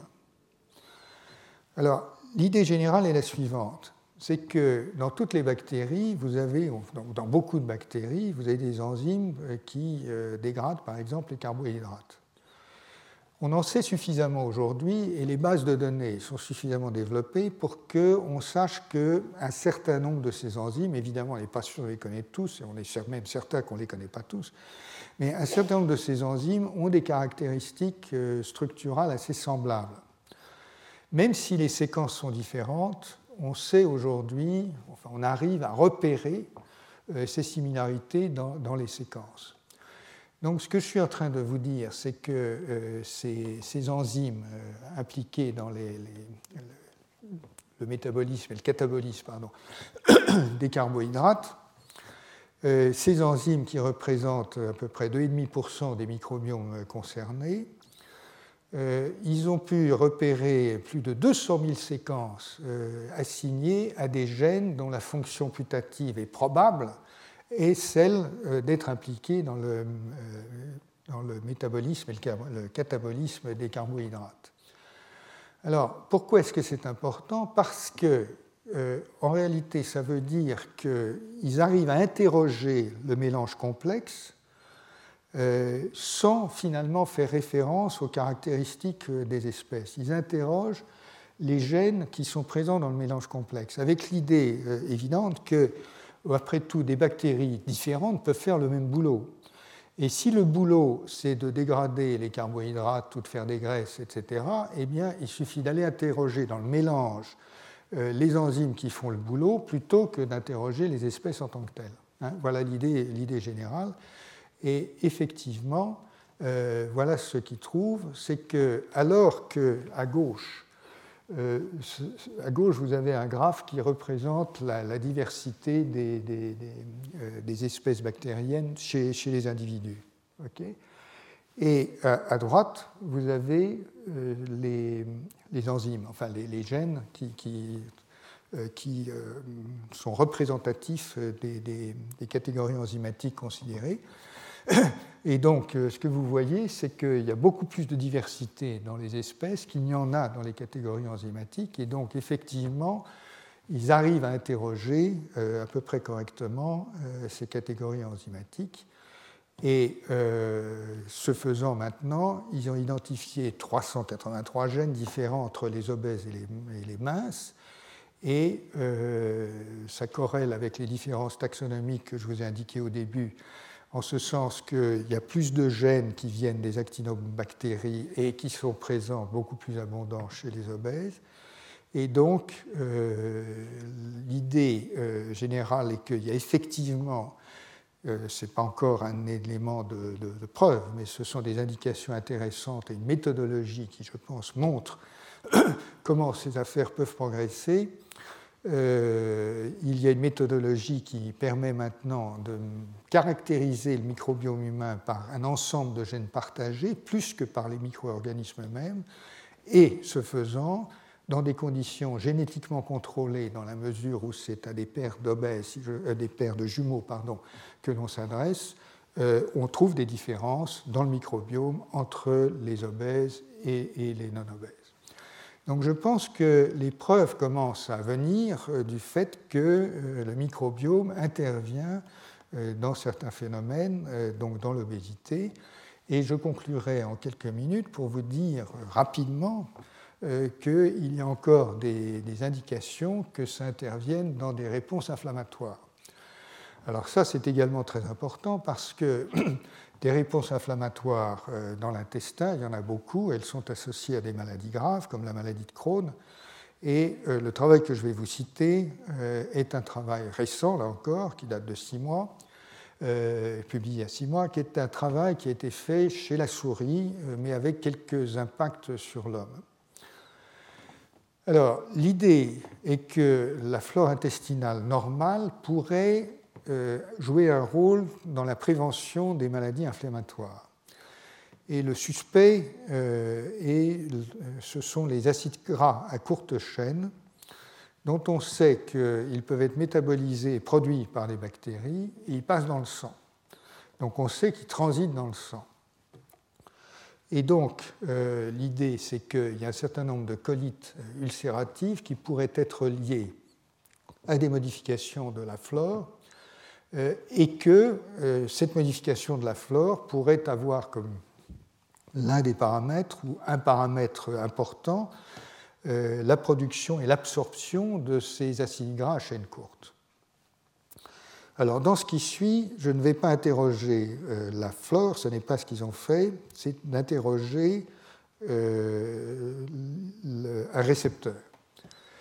En effet, pour des raisons diverses, euh, il y a chez la souris un, récepteur qui s'appelle GPR43, qui est un des je sais pas combien de récepteurs, donc on ne connaissait pas vraiment la, fonction euh, physiologique, euh, qui a l'air d'être un récepteur de ces acides gras à courte chaîne.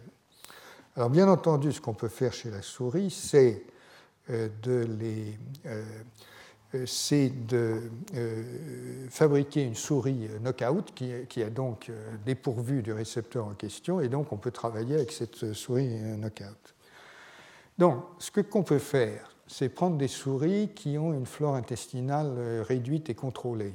Donc, c'est des souris qu'on appelle jump-free. on peut induire par du sulfate d'extrane, sauf erreur, oui, c'est ça euh, du sulfate de dextrane une colite euh, par un moyen totalement artificiel. Euh, cette colite se traduit par une inflammation exacerbée Et la première chose que l'on peut montrer expérimentalement, c'est que si on recolonise maintenant l'intestin de ces souris qui sont germ-free, donc essentiellement débarrassées de bactéries, si on les recolonise avec des bactéries, ça va plutôt mieux. Ce qu'on peut montrer également, c'est que euh, les acides gras en question à courte chaîne activent le récepteur en question. Ce qu'on peut montrer ensuite, c'est que de façon intéressante, euh, le, euh, le, récepteur euh, GPR3 est activé chez la souris, mais aussi chez l'homme, dans des cellules du système immunitaire qui interviennent dans l'inflammation, en l'occurrence les neutrophiles et les éosinophiles. Ce qu'on peut montrer, c'est qu'une souris knockout a une inflammation exacerbée de l'intestin, et euh, les auteurs poursuivent avec d'autres modèles d'inflammation qui se traduisent par l'arthrite rhumatoïde et l'asthme. Euh, enfin des modèles d'arthrite et de difficultés respiratoires chez, la souris.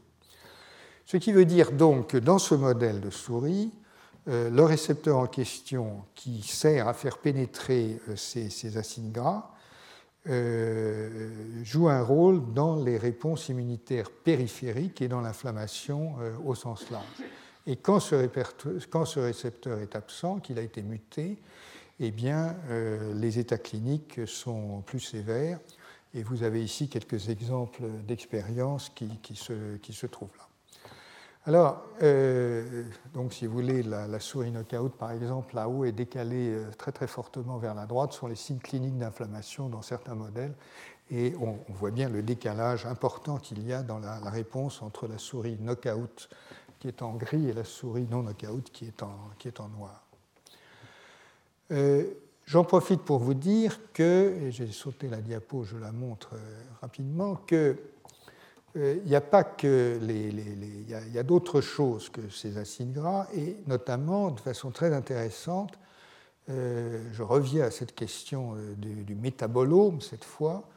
Euh, les bactéries, ça produit également des métabolites et on peut aussi analyser le jeu des petites molécules qui sont produites par euh, les, bactéries et notamment les bactéries, de l'intestin.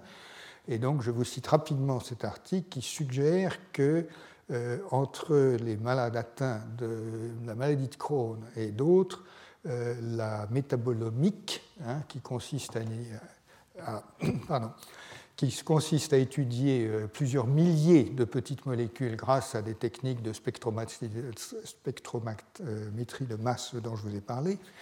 Donc, euh, par la métabolomique, euh, on peut trouver des différences entre les, entre les, patients et les non-patients. Donc, d'autres indications, et j'en arriverai à cette, ce sera ma conclusion, euh, d'autres indications que le microbiome de l'intestin joue un rôle physiopathologique important, euh, possiblement dans l'obésité, possiblement dans le diabète, possiblement euh, et probablement, dirais-je, dans les maladies inflammatoires. Alors, vous voyez que c'est extrêmement important et qu'effectivement, c'est un nouveau développement du système immunitaire qui, est prévisible ici. Et euh, je ne voudrais pas euh, conclure sans vous dire qu'il faut maintenant être peut-être un peu attentif, comme le sont ces auteurs, à la réinterpréter euh, certaines comment dire, convictions acquises. Et ces auteurs, et ce sera ma conclusion, citent Helicobacter pylori, dont vous savez qu'il est responsable d'ulcères de l'estomac, et quand ça ne va pas bien, et quand ça dégénère, de cancer de l'estomac mais il faut peut-être réintégrer l'Helicobacter pylori dans sa niche écologique et dans son microbiome. Il y a un véritable microbiome de l'estomac. Et au fond, euh, la question est de savoir si, dans la majeure partie des cas, Helicobacter pylori n'est finalement pas protecteur et qu'après, euh, l'idée de l'éradiquer n'est peut-être pas une si bonne idée que cela. Euh, c'est une idée à réfléchir. Voilà, j'en ai terminé avec ces analyses du, microbiome. Euh, donc, euh, on est peut-être parti d'un petit peu loin, mais vous voyez que finalement, euh, l'idée que cette flore intestinale et cette flore microbienne dans tous les endroits du corps est coévoluée avec nous et donc des rôles, des rôles physiologiques importants est une idée très très valide qui certainement demande à être exploré et sera exploré largement dans les années qui viennent. Je vous remercie.